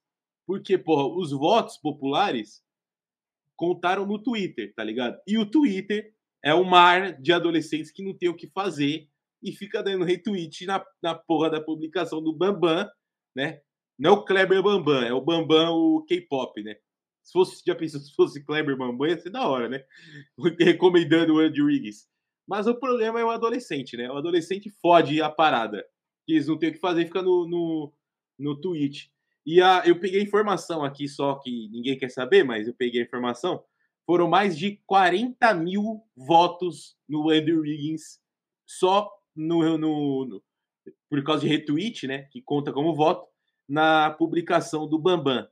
Ele tem, é, no, ele tem 10 milhões de seguidores no Twitter, né? Adolescentes. É isso. Mas é, você discorda de mais alguém ou não? Você viria com esse. Não, não, não. Eu acho que, que. Eu acho assim, pô, o Triang é discutível, né? É, dá, pra, dá pra discutir o Triang. Mas, beleza, cara. Ele vai chutar do logo, vai, pô, fazer as maluquice. Aí, beleza. É, só um que eu, que eu discordo, que aí você falou que, né, que entraria o Luca Doncic, que não entraria o Luca Doncic, que, porra, é óbvio, é o Andrew Wiggins, né? Tinha que ser o Luca Doncic. É óbvio. Né? É, é Mas, fora é, isso... Eu, eu só discordo mais do Trae Young, porque, assim, o Marquinhos falou que o All-Star Game não é exatamente o cara que tem entregado mais ou levado os caras pra conquista, né? O All-Star Game tudo é, tem a ver com espetáculo. Mas eu acho que mesmo os outros nomes que o Marquinhos mesmo citou, pô, de, de, faria um espetáculo da mesma forma, né? O Darius Garland é o cara que faria um espetáculo da mesma forma. Muita gente sempre usou o exemplo do Mike Conley, né? Como ele sempre foi é, é, escanteado pelo All-Star Game. Só que vamos combinar, né, cara? Ninguém quer ver o Mike Conley no All-Star Game. Pô, eu, puta, queria muito no meu time, mas no All-Star Game deixa quieto, né? Os caras não querem ver os caras não querem ver ele em Utah? Imagina no All-Star Ah, fala, mano, deixa quieto esse negócio aí, né? Deixa quieto o bagulho aí do, do Mike Conley. Mas eu acho que os nomes que o Marquinhos falou, pô, eles, eles entregariam a mesma coisa, sabe? O Darius Garland é um cara que tá jogando ah, bem. Não, mas eu acho que não, viu, velho? O... Pô, mas o Zach Lavine, por exemplo, cara, Zach Lavine no All-Star Game ia ser espetacular, entendeu? Ele ia ah, dar não, dunk, eu... ele ia meter bola de três. É, isso aí, isso aí beleza, mas, pô, não dá, não dá pra comparar ter Young no All-Star Game com o, com o Darius Garland, mano. Então, mas Muito aí eu acho... Show. Que cai, então, mas show. eu acho que cai na, no, no, buraco da franquia pequena, entendeu? Acho que se o Garland fizesse isso em New York, como o Marquinhos falou, a gente veria de outras formas, entendeu? A gente valorizaria mais eu veria, o cara. Eu veria. Então, a, a gente valorizaria de outra forma. O Zach Lavine é outro cara que talvez merecesse estar ali como titular mais do que o Trae Young, sabe? O Zach Lavine tá jogando muito, um time que tá brigando no topo do leste e o Atlanta é uma draga desgraçada. Eu acho que, pô, assim, na moral, tinha que chamar os, os memes, tá ligado? Caruso, Pô, tinha que estar no All-Star Game, tá ligado? Quem mais, pô? É... Não é, sei. É, o, o Yuri quer Caruso, quer Patrick Beverly, quer Patrick Austin Beverly, Rivers, ele quer... É, tinha que ser no show, show, do intervalo. Volta Nick Young, volta Nick Young, volta Nick Young. Show do intervalo, pô. Justin Bieber e Felipe Dilon. Pô, Ia ser foda, mano, o All-Star Game, tá ligado? Socorro! Antes da gente Socorro. passar pra nossa pauta final aqui, que se, se quem não deixou o likezinho, dá o último gás aí no like pra gente ganhar volume. Pô, 60 pessoas com a gente, muito obrigado pela presença. Valeu! Você veio que veio pelo área, você que veio pelo Yuri, você que veio por nada, tá só de bobeira aí vendo o Casimiro e um pouco nós. É, agradeço aí a participação. É, o Lucas Ribeiro brincou aqui, rapaz de casamento com o Riggs ontem, o Renato também. Eu fui ver o Kawhi de joelheiro bengado que o Higgins. o Vinícius tirou onda também, quando o Higgins meteu 40 pontos no Suns na final da conferência, veio os de perdão. Uma heresia com o Maple Mamba, um apelido de brincadeira aí do do Andrew Wiggins, ele mesmo vem com a gente, ó, e Rose no backcourt do Bulls, de titular, concordo com o Zach Lavine, é... Quem mais tá com a gente? O Diego Silver, ele participa com todo mundo, e tudo ele brinca aqui, tudo ele responde. Monstro. Então, o Diego Silver tá aqui no, no, no, backstage, tá aqui com a gente. Então, eu, só, queria deixar quero... um beijo pro Diego Silver. Queria saber diga, que hora diga. a gente vai falar do Knicks, né? Porque eu tô ficando preocupado.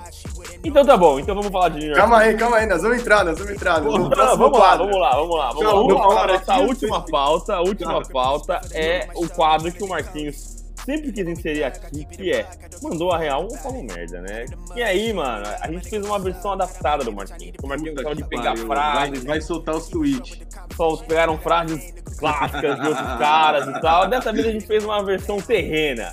A gente é, pegou uma versão nossa, a mente do mal. Então, Marquinhos, os controles são seus agora. Vai você, vai daí, filho.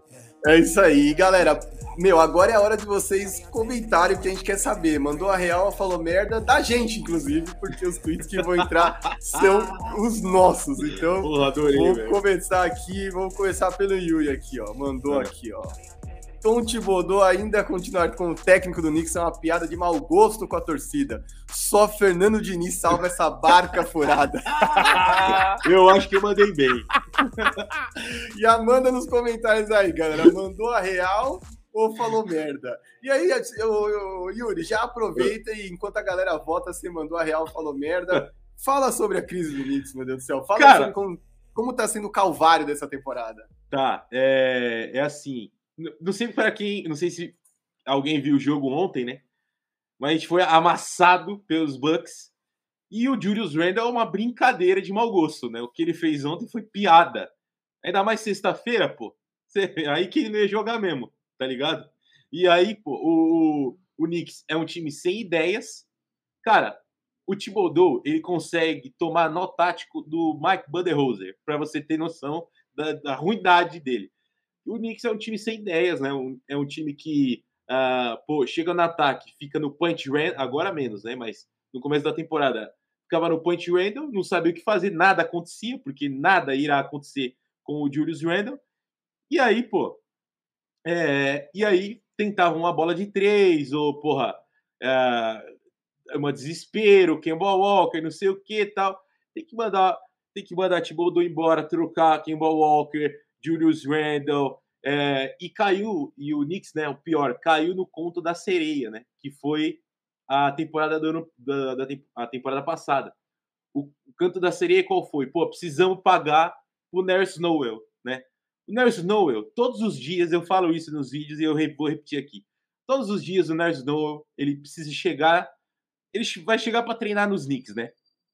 Ele pega um, um terço, ele reza um Pai Nosso, agradece a Jesus por nascer com 2,10 metros, e 10, não com 1,80, porque senão ele não ia ter habilidade para jogar na NBA, e ele ser milionário. Esse, essa que é a parada. Ele precisa agradecer todos os dias a Jesus Cristo, a Irmanjá, a, a, não sei, porra, a lá, o que você acreditar por ele ser, por ele ser um cara alto, tá ligado? E só o Fernando Diniz salva.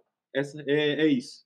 E o Ken Reddish, uma merda também. E ainda o Vitor, o Vitor do, do Knicks Brasil, teve a pachorra de falar que o Knicks, é, é, como fala, pagou, é, é, pag- tipo, não sei se, se ele usou a palavra pagou, né? Mas, ah, vingou. O Knicks vingou, olha só, vingou a série contra o Atlanta Hawks na temporada passada porque pegou o Cam Reddish. Aí o cara tá maluco. O cara tá doido da cabeça, pô, de falar um bagulho desse.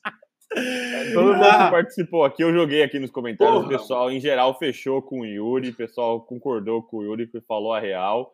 E gostei muito aqui do Sérgio Sá, que ainda falou que o Kermader chegou. Eu pensei, tá, Celso Roth não vai botar pra jogar. Celso Roth não aceitou o Thibodeau. e é um cara 100% dedicado e entregue à defesa, né? O Não, Thibodeau, e não tá né? Funcionando, né? Então, É, a única coisa que é ele sabe fazer, ele não, não tá fazendo, porra. Então demite, porra. Que O cara, meu, os caras não, não, não vê o bagulho, velho. Caralho, você olha, você olha pra ele na quadra, primeiro que ele, ele com terno, ele, ele tá, porra, alguém precisa falar pro Tom Thibodeau que tá apertado o terno dele, né? Precisa um número maior. Só um pouco maior, só. Porque ele tá assim, né? Na beira da quadra. E ele não sabe o que faz, velho. Ele bota o Julius... O Julius Randle já chega cansado, né? Que o Julius Randle, ele tem dois trampos. Ele, porra, dá janta pro filho. Ele passeia com o cachorro. Ele é dog walker lá no, no, no Central Park. E aí, à noite, ele vai jogar no Madison Square Garden. Chega à noite, ele tá cansado, velho. Não sabe o que faz, tá ligado? Agora o RJ Barrett tá indo bem. Desculpa só me estender no comentário, é porque eu fico puto de verdade. Ele chega à noite cansado. E aí, porra, o, o RJ ele percebeu. O RJ Barrett é assim: ele é o típico aluno do primeiro colegial, que ele não é nem do fundão, ele não é um bosta do fundão, mas ele não é um CDF. Ele tá ali mediano, faz uma piada com a professora e tal, vai, tá, vai tá na resenha com os caras, joga futebol, tá do primeiro colegial.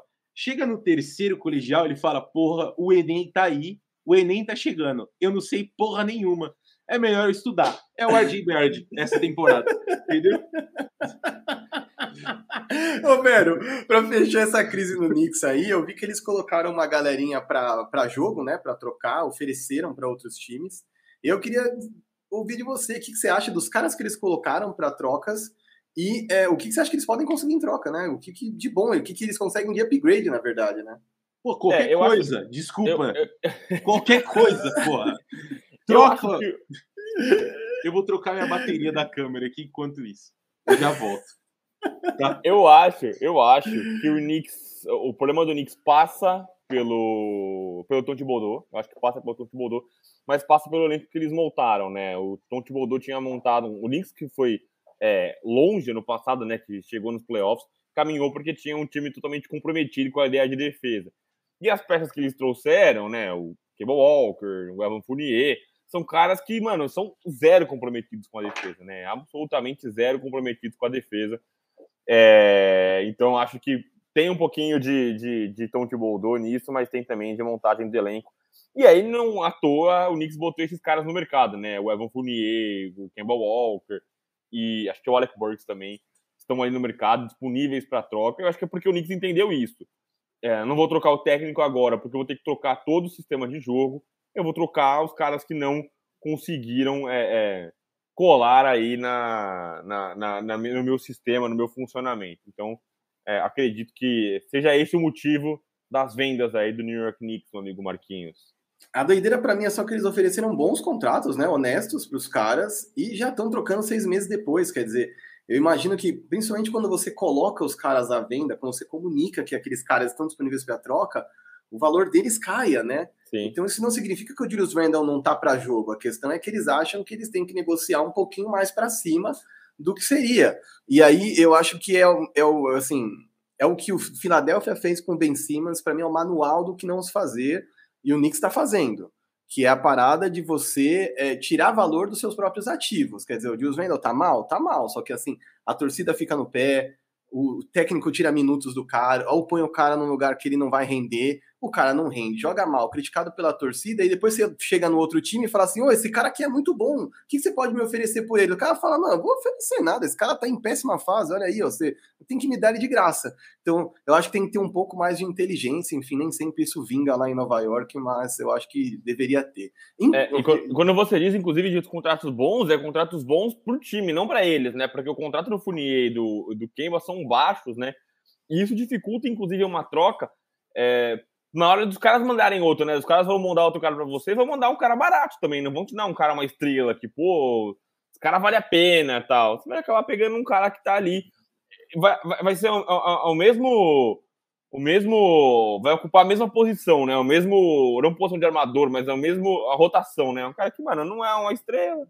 não vai resolver o problema. É, é, isso, é, vai ser isso mesmo. Vai ser essa, essa tranqueirinha aí. É isso. É, então temos mais aí? Tem, tem. Vamos passar para o próximo aqui, ó. Já bota na tela. Ah, ó o Veronese mandando aqui, ó. Como é duro torcer para um time que tem Russell Westbrook. E aí, cara, é, a experiência Russell Westbrook é uma coisa fenomenal, né, velho? Então, velho, por favor, por que, que é duro torcer para um time como o Russell Westbrook? Mandem aí nos comentários. Mandou a real ou falou merda? É legal ter o Russell Westbrook no time. Cara, difícil, viu, Marquinhos? Pô, eu, eu, fiquei empolgado quando trocaram por ele, né? A gente já falou isso aqui no podcast, como a gente pega os caras que estão escanteados na liga, a gente pega no colo, né? Pô, todo mundo avacalhando o Westbrook. Pô, o cara entrega e tal. Inclusive, ontem fez um excelente jogo contra o Charlotte Hornets, né? Jogou bem ontem contra o Charlotte Hornets. Mas, cara, como é duro torcer para um time que tem ele na, na, na, no elenco, cara. É, é muito difícil mesmo a, a, o tipo de decisão que ele toma, é, essas bolas que, que que ele arremessa sem trabalhar.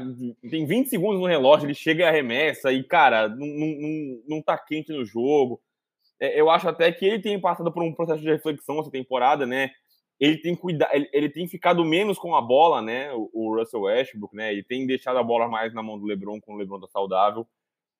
Ele tem estado em quadra só em alguns momentos. Valoriza a energia que ele traz, ele acelera, ele vem com bastante é, é, é, bota de vontade pro jogo, mas, cara, é muito duro torcer num time competitivo. No time dos outros, eu consigo é, é, valorizar muito mais o cara, né? Porque eu não tô torcendo de fato pro outro time, mas, cara, é muito duro ver o Russell Westbrook no seu time. Inclusive, Yuri, se quiser aí em Nova York, estamos mandando, hein? Cara, você sabe que o Westbrook é a cara dos Knicks, né? É cara dos Knicks. Porra, ia, ia lotar o ginásio, ia fazer enterrado, caralho, e o time não ia ganhar. Então é a cara dos Knicks. Ah, então é isso. Então, pra gente aqui, o Vero mandou o duro, nada além da real. O duro, viu? O duro não é torcer pro Westbrook. O duro são os fãs do Westbrook. Isso que é foda, mano. Esse que é o problema, tá ligado? Que o cara tem uma legião de fã igual a Juliette, porra. E aí você não pode criticar ele, mano. Os caras saem do bueiro, tá ligado? Isso é muito louco, né, cara? Como a legião de fãs dos caras às vezes dificulta a aceitação do cara, né? Porque é, você porque, entra numa meu... discussão, às vezes, por umas coisas tão pisas, você começa a pegar a bronca do cara. É igual, igual o Diego Silver, vou expor agora o nosso diretor. Um dia eu, eu fui, falei, fui falar com o Silver para fazer um vídeo se o Westbrook teve ou não uma carreira melhor que o Iverson, né? E aí, é, das questões que o Silver mandou para a carreira do Westbrook ser melhor, é que ele faz uma parada, que ele entrega a marmita, ele doa a marmita, tá ligado? Falei, porra, então, caralho, né? Então o iFood é o melhor, melhor jogador da história da NBA, né, velho? que, o que o iFood entrega de marmita é brincadeira, né, velho? Aí, ó, o Silver é advogado do Westbrook, cara, e tem mais gente nessa é. onda aí, tem que ter, eu gosto da treta, eu quero vocês aí nos comentários defendendo o Westbrook. A galera, a galera veio e não mandou a real, tá? enquanto, por enquanto estamos invictos aí, Marquinhos. Quero mais aí. É, então beleza, então vamos passar, aí. deixa eu ver, ó, vamos lá, ó. Bota na tela. Aí, ó, eu contei quatro airballs no jogo hoje quatro airballs do Anthony Davis. Ele ainda será o futuro do Lakers ou a melhor versão dele já foi? Mandou a já real come... também. Já Bom. começo dizendo que para mim é isso, cara. A gente já é. viu a melhor versão do Anthony Davis, não vai ficar melhor que isso. E eu, se fosse o Lakers, a médio prazo, pensaria numa troca. É, eu, eu, como torcedor, assim, pô, ele jogou contra o, o contra o Philadelphia 76ers. Cara, ele jogou poucos minutos, os poucos minutos que ele jogou, ele jogou muito bem. Ele jogou muito bem. E aí é muito triste você ver um cara com esse potencial, com esse teto, e ele simplesmente não consegue parar saudável, né? É realmente isso.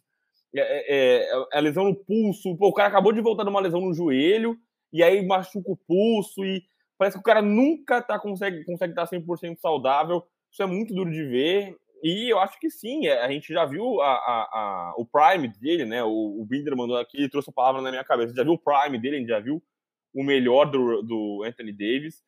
E não, acho que não veremos mais dessa elite do Anthony Davis, e eu acho que muito por conta da questão física, né? Nem por causa da. O cara desaprende. Existem jogadores da NBA que desaprendem a jogar, né? Mas acho que pela questão física, o cara não consegue parar saudável. Ele já tinha esse histórico, mas acho que é, é, não, não teremos mais esse, esse Anthony Davis no, no mais alto nível na NBA. E tu, Yuri? Cara, para mim é isso aí, concordo muito. É... Mano, eu assisti vários jogos já do Lakers essa temporada, né, antes do Anthony Davis ter essa lesão grande, e dá um medo do caralho. O cara corta, velho, e aí eles, porra, ele sente o tornozelo, aí é o, o é, parece o sabe o que eu me sinto de verdade se eu fosse torcedor do Lakers? O Valdívia, porra. O Valdívia. Valdívia machucou dando chute no vácuo. Vocês lembram disso? Que ele dava chute no vácuo? ele machucou posterior, porra. Eu lembro. É o, é o Anthony Davis, velho. Você entendeu? Para mim já foi. É Anthony isso. Davis, a, a aspa, o, o, o Silver, a aspa aqui. Valdívia, é, quer dizer, Anthony Davis é o Valdívia da NBA. Ah, todo mundo aqui no, no, no, no chat veio com a gente, achou que a gente mandou a real até agora. Seguimos mais seguimos invictos ainda. Isso. O único que fez a observação aqui foi o Sérgio Sá, tá sempre com a gente. Um abraço pro Sérgio Sá. Acho que o Prime AD ainda virá. Sei que não é exatamente o momento para afirmar isso. Palpite. Otimista. Gostei do, do otimismo aí do nosso amigo Sérgio Sá. É. Temos mais, Marquinhos? Você fechou um para cada um? Não, tem mais. Eu tô vendo aqui tem mais. É, acho tem que mais. o Marquinhos congelou, hein? Marquinhos congelou, hein? Vamos ver se eu acho aqui os mais. Aí, tem mais aqui, tem mais aqui. Deixa eu ver. Ah, Marquinhos tá. Eu tô numa tela pequena, gente. Vou chegar aqui, vou chegar com, com os outros. Marquinhos caiu, levou os tweets embora. Aí é difícil. Aí o Marquinhos levou os tweets embora. Enquanto o Marquinhos volta, é, a gente colocou aqui os, os, Live do Grêmio, hein? Live do Grêmio. a gente colocou aqui os, os min tweets e, obviamente, baseados no, no clubismo total. É, então, o Yuri, obviamente, falando do New York Knicks, eu falando do meu Los Angeles Lakers. É, e eu quero ver o Marquinhos falar de San Antonio Spurs também, hein? Não sei se ele colocou dele, ele que selecionou os tweets. Vamos ver se ele colocou no San Antonio Spurs também. É, o nosso parceiraço aqui, o, o, Gustavo Mesa, falou: não mandaram a real. Tem que manter o AD. Ô, Mesa, vou te mandar o link aqui, você entra aqui e defende, porque eu fiquei não. curioso aí para é, saber pô, o que, que, você tá achando, não, né? O Mesa, o Mesa, o seguinte, ele torce por Orlando Magic, né? Porque, porra, os únicos torcedores do Orlando Magic é quem vai na CVC, compra o pacote para Disney 12 vezes e, porra, tá lá do pacote o jogo do Orlando. Foi assim que o Mesa se apaixonou pelo Orlando Magic. Entendeu? o, Mar... o, o, o Silver aproveita aqui e brinca que o Marquinhos falou do Leicão. Então tá todo mundo falando com os seus. Falando Bota de fato. Com... Aí, pô. Cadê, cadê o link aqui? Vou pegar o link, vou mandar pro mesa. Bota o mesa aí, mano. É... E todo mundo defendendo os seus. Os seus. Os seus times. Cadê? Mesa, me manda uma, uma DM aí. Cadê você? É, o Vinícius eu compartilho, aqui. eu compartilho aqui. Manda, manda, manda pro mesa. O Vinícius brinca aqui, mesa adora o Leicão. É... eu apoio, apoio o mesa na live. Mesa vai chegar daqui a pouquinho. O Felipe vem, ah, o Edi é um né? jogador. O Edi. Cara, o cara deve estar no shopping, sei lá, fazendo um é. bagulho desse e já mandando o link do StreamYard pra ele. É... Perdi, cadê? Aqui, ó. O Felipe Renato vem. O Edi é um jogador fora de série. O problema é a consistência física, mas tecnicamente talvez seja o melhor da NBA. Cara, o Anthony Davis da bolha, cara, era uma coisa maluca de você assistir, né? Era um cara muito, muito completo. Uh, começou a arremessar de fora, uh, finalizava de várias formas ao redor do aro. E um defensor tremendo. E é isso, né? Eu acho muito curioso que ele não é aquele cara que tem lesões crônicas. É, por exemplo, o Derrick Rose, né? Foi um cara que sempre sofreu com os joelhos, então ele sempre machucou um joelho, aí voltava o outro, aí tem aquela coisa da compensação. O Kemba Walker também foi assim, né? Desde do, do Boston, ele não conseguiu parar uhum. saudável, então não é um cara que desaprendeu a jogar. É só que não acompanhou ele a, a, a saúde, né? A saúde não, não acompanhou o cara. Então, é, e, e, aí dentro Davis é isso, né? Ele machuca o joelho, mas depois ele machuca o pulso, depois ele machuca o ombro. É, é tudo dele que não, não permite. O cara, o cara mandou aqui, Rodrigo Caio. é o Vinícius, né? Parceiraço, tá sempre aqui com a gente. Olha o cara aí. Cara, não acredito que isso vai acontecer, cara. Não acredito que isso vai acontecer. Ele está aqui. Gustavo Mesa veio defender Anthony Davis. Fala Porra. pra mim, Mesa. Fala galera, beleza? Estão me ouvindo aí? Tá tudo certo? O cara tá almoçando, irmão. Perfeito, mano. Mano, daqui a pouco, ó, duas e meia eu tô saindo aí, porque é aniversário, foi aniversário do meu filho essa semana. Eu vou levar a molecada no Playland hoje. Oh. Vai ser, pô, jogar fliperama até. Então, mas eu vim, ah, tava aqui, tava acompanhando, vocês chamaram, mano. Pô, até, ó, uns 20 minutinhos tem. Eu acho que já estourou, né? Eu tô ouvindo já há muito tempo, tipo, ó, já tá acabando, hein? Já tá acabando. Então, mais uns 20 minutinhos eu tenho aí. Anthony Davis, cara, eu acho o potencial do Anthony Davis absurdo, né? É, e ele é um encaixe perfeito com o LeBron. Se você tem LeBron e Anthony Davis, é o que eu tô falando no bandejão. Esse Lakers é uma bagunça. É uma zona, é uma várzea. As peças não encaixam. É, pô, mas é o que eu tô dizendo. Se você tiver LeBron James e Anthony Davis saudáveis nos playoffs, eu acho que você tem uma chance. Ponto. Então eu prefiro arriscar em manter o Anthony Davis, né? Tentar deixar ele saudável, pô, vai poupando, vai dar um jeito de chegar nos playoffs e aí você vê. Você vê se o LeBron e o AD vão conseguir carregar esse time aí que eles montaram, carregar o Westbrook nas costas, é, carrega, defender com o Malik Monk, tudo aquilo. Põe na costa, nas costas dos caras, né? Mas eu, eu prefiro apostar nisso do que, pô, trocar ele, sabe-se lá o que você vai pegar, o Lakers se meteu no buraco, ele se meteu no. Então. você... em que incerteza você prefere apostar? No que Ben Simmons vai querer a bola nos seis minutos finais ou que o Anthony Davis vai ficar saudável? Então, é tipo. É, eu, eu, eu, prefiro assim. O Lakers já tá essa zona. Vai, mano. Ele, ele, eu falei no bandejão, eles atravessaram o precipício, né, com uma ponte, né? Aí eles cortaram a ponte e falaram, só dá para ir para frente, porque a troca do Westbrook foi isso. Eles não têm como melhorar esse time é, sem, sem trocar um Anthony Davis, assim, que é impensável, né? Então, troca o Westbrook, tô... pô. Por quem? Me fala a troca ben aí. Simmons, que... pô. Tô falando. Mas por quê? Você acha que o Daryl Morey, ele já ele, ele sabe qual é o negócio. Ele já passou por isso. James Harden. Não, não. Cara, o cara tinha um gato no bagulho. É, o Adenor, Adenor é, ele curte aparecer na, nas transmissões. Mas não, não tem, se você me falar uma troca do, ben, do, do Westbrook, eu, eu até. Beleza, eu, eu acho que. Porra, não, é um cara que você não sabe se joga.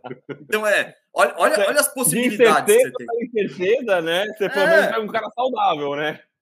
É, então, exato. O Westbrook, pelo menos, ele vai estar tá lá fazendo as doideiras dele. Você não quer ele no Knicks, não? O Knicks eu, eu acho um dos poucos acabei, times que. Acabei de falar que ele ia dar certo no Knicks. Ele é um cara que dá enterrada, vende ingresso e não ganha jogos. É a cara do Knicks, pô. Não, o, é que o Knicks não tem por que fazer isso. Ele, ele consegue apostar, tem, tipo, ir atrás de um, de um Fox, tá ligado? Ele tem ah, as peças para fazer. Mano. Você prefere ter o Westbrook? O Westbrook você consegue Fox? por fur. Ah, fechou. Liga Nossa. lá no Lakers, no Pelinka, fala, Pelinka, ó, eu te dou o Fournier, o te dou um armador, que vocês têm um Derrick Rose. Walker pode levar? Não, não. Derrick Rose. Eu quero, ó, Derrick Rose não, e Fournier, você me dá. Ah, você Mas não bate salário, porra. Tá bom, vocês têm uns lixos lá pra bater aqui. Nerlens Noel, manda o Nerlens Noel também. Fechou. Então, você aqui, faz essa troca? Estamos fazendo um rebuild aqui ao vivo. Não, Lakers porque... Você, Veronese, curtiu o seu leicão agora com Fournier, Derrick Rose e Nerlens Noel? De jeito nenhum, de jeito nenhum. Mas é isso. Você prefere o Westbrook? Então, você tá no, você, é, é, você usou a cena de filme da ponte que caiu. Pra mim é aquele do tipo, quando tá caindo, a, o precipício tá desmoronando, você tá subindo na pedra só pra se manter vivo, tá ligado? É isso. É, o Lakers tem que apostar Sabe agora uma... na saúde, tá ligado? Encaixe técnico não vai ter muito o que fazer, tem que apostar na saúde. E é, você até brincou aqui nos comentários, ah, tipo, tinha que investir num, num, num fisioterapeuta. Tem muita gente falando Pô, que. Eu, eu vi vários trazer os caras pro que... Corinthians, velho. Aí os caras iam voar, velho. Tem que botar o Anthony Davis no refis, né? É. Eu vi muitos repórteres falando que o Anthony Davis, é, é, o que ele sofreu no começo da temporada com arremesso, né? Tava jogando mal, era porque ele é, investiu muito em, em, suporte físico, né? Que ele ganhou massa e tal, ele tava com dificuldade de, de recuperar ali a, o toque no arremesso, enfim. Mas, cara, é isso. O que o Lakers pra essa temporada é se manter saudável. Porque sem Anthony Davis e LeBron James, tomou uma pavor aí do Charlotte Hornets foi buscar o jogo no final, mas é, é, tem sido a tônica dos Lakers, né? É ama, toma amasso e aí no finalzinho, quando tá só o Austin Reeves em quadro, ele vai buscar alguma coisa. Mas ver o Anthony Davis é, é saudável é, é, o sopro de esperança ali pro, pro Los Angeles Lakers. Cara, eu, eu só queria falar duas coisas. Duas paradas pro Lakers dar certo, mano. Primeiro, é algum chinês maluco comer um, um animal diferente, diferenciado para parar tudo e aí ele conseguir ficar saudável, tá ligado? Aí Não, tem uma outra bolha e aí eh, o Lakers vai ser campeão. A outra é óbvia, que essa é brincadeira, né? Deus me livre ter outra pandemia. É, a, a outra parada é demitir o. o... Caralho. Frank Vogel, Frank, Frank Vogel. Frank Vogel. Exato. É. Demite mas, Frank Vogel, pô. Mas beleza, vai trazer que. Vai, vai vir o cara com a fórmula mágica também? Pô, Gustavinho, vai... melhor que, to, que o Frank Vogel. Cara, o Frank Vogel, ele é um bom técnico, só que ele é um técnico majoritariamente defensivo, vai.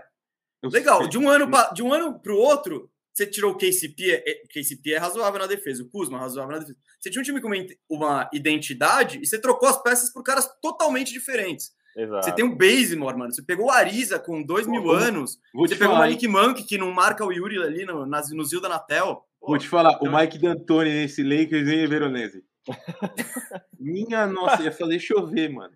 Então, é, é, é, uh, aí seria um técnico que encaixaria muito mais com o elenco, mas eu vou com mesa nessa, né? Eu critico o Frank Vogel, que eu acho que ele vai muito mal nos lineups que ele monta. Eu acho que existem coisas que você não precisa ser um analítico avançado para você entender que não funciona. Eu acho que eles é, dá muita minutagem para gente que não, não é para ter minutagem. Mas eu acho que aconteceu a mesma coisa que, a gente, que eu defendi o Thibodeau no Knicks, né? Ele tem a culpa dele, mas você tinha um time com peças que defendiam por conta, né? O Alex Caruso, especialmente. E você monta um time que você traz peças que são totalmente o oposto, né? O Carmelo é um pavor na defesa, cara. É Sim, é horroroso outro, você ver defendendo. É. É, outro que não malha o Yuri. O, o Malik Monk ainda, eu acho que ele até tem vontade, ele só não tem tamanho, né? Ele é muito pequeno, ele não tem essa competência. Mas assim, o Carmelo, totalmente desinteressado. O DeAndre Jordan, totalmente desinteressado em defender. O, pró o próprio Westbrook, o, o aquelas, ele dá aquelas viajadas, aí você vê, putz, o cara passou aqui. Aquele jogo contra o Brooklyn, a bola do Perry Mills é o exemplo Exatamente. claríssimo, assim. Que ele Exatamente. fala, puta, legal, ele vira e ele solta simplesmente o cara que tá quente, metendo todas as bolas no jogo, né? Então. Exatamente. Você você basicamente falou, Vogel, faz aí o seu prato, faz sua feijoada aí, mas ó, cortei os ingredientes. Aí você vai ter que se virar, não tem linguiça, não tem não sei Cara. o quê. Mas faz a feijuca da hora. Então, porra, Pô, é, é chama, complicado. chama, chama o Nick Nurse, mano. Nick Não, Nurse. Acho que não vai. Bom, O cara agora vai sair de troca. Toronto, é. Agora ele. Não, ele tá. Mas não no meio da temporada, ele não vai fazer Não, isso agora. né? vai, pô, vai, faz. Você acha que é o Corinthians chamando o técnico, que os caras param o que estão fazendo e vai? Não Pô, é. vocês perderam o Renato Gaúcho, irmão. Perdemos pra quem? Pra quem? Pro Flamengo. Ele disse Ah. não pra vocês. Também Ainda bem, né? Ele podia passar. É, o que ele fez no Flamengo, eu não queria ele fazer no Coringão. Pô, você Não. quer o que o Silvinho tá fazendo? Não, não, não quero, então. Prefiro. É que esse é o ponto. A gente, a gente tem o pior técnico, né? A gente tá com o Stan Van Gundy ali, ultrapassadaço, tá ligado? É, é, qualquer, qualquer cara que chegar Caralho. é uma melhora, sabe? Então é. Não é o caso do Lakers. O Lakers não tem o pior técnico do mundo. Ele não tá com o Luke Walton lá, que alguém comentou aqui. Pô. Tipo, O, o, É. o Silvinho Aqui é o tá junto Gandhi. também. Silvinho é o Estevam Gandhi com harmonização facial, velho. Essa que é a parada. não, ele. Cara, o Silvinho. Mano, se começar a falar do Silvinho, mano. Eu tô, não, minha- eu tô tão animado com o Coringão, tão animado com o Corinthians. Mas, mano, certo. Não, tem tudo, tem tudo para dar certo, menos o técnico. E aí, eu, sabe? Eu não sei se eu quero que ele comece bem ou se eu quero que ele comece mal, perca três jogos e manda ele embora, traz, sei lá, o Cuca e foda-se. Pra O tipo- trocar já aí, é. É, ou se ganha o Paulista, a gente se engana, sabe? E aí, puta, vai ver depois ele tá fazendo as cagadas na- no mata-mata da Libertadores. É, Silvinho é Não, bom, pô. Bom, é bom. Os caras que não chegamos- entendem ele. Chegamos no Silvinho, é hora da gente dar adeus depois de uma hora e meia Desculpa, de podcast.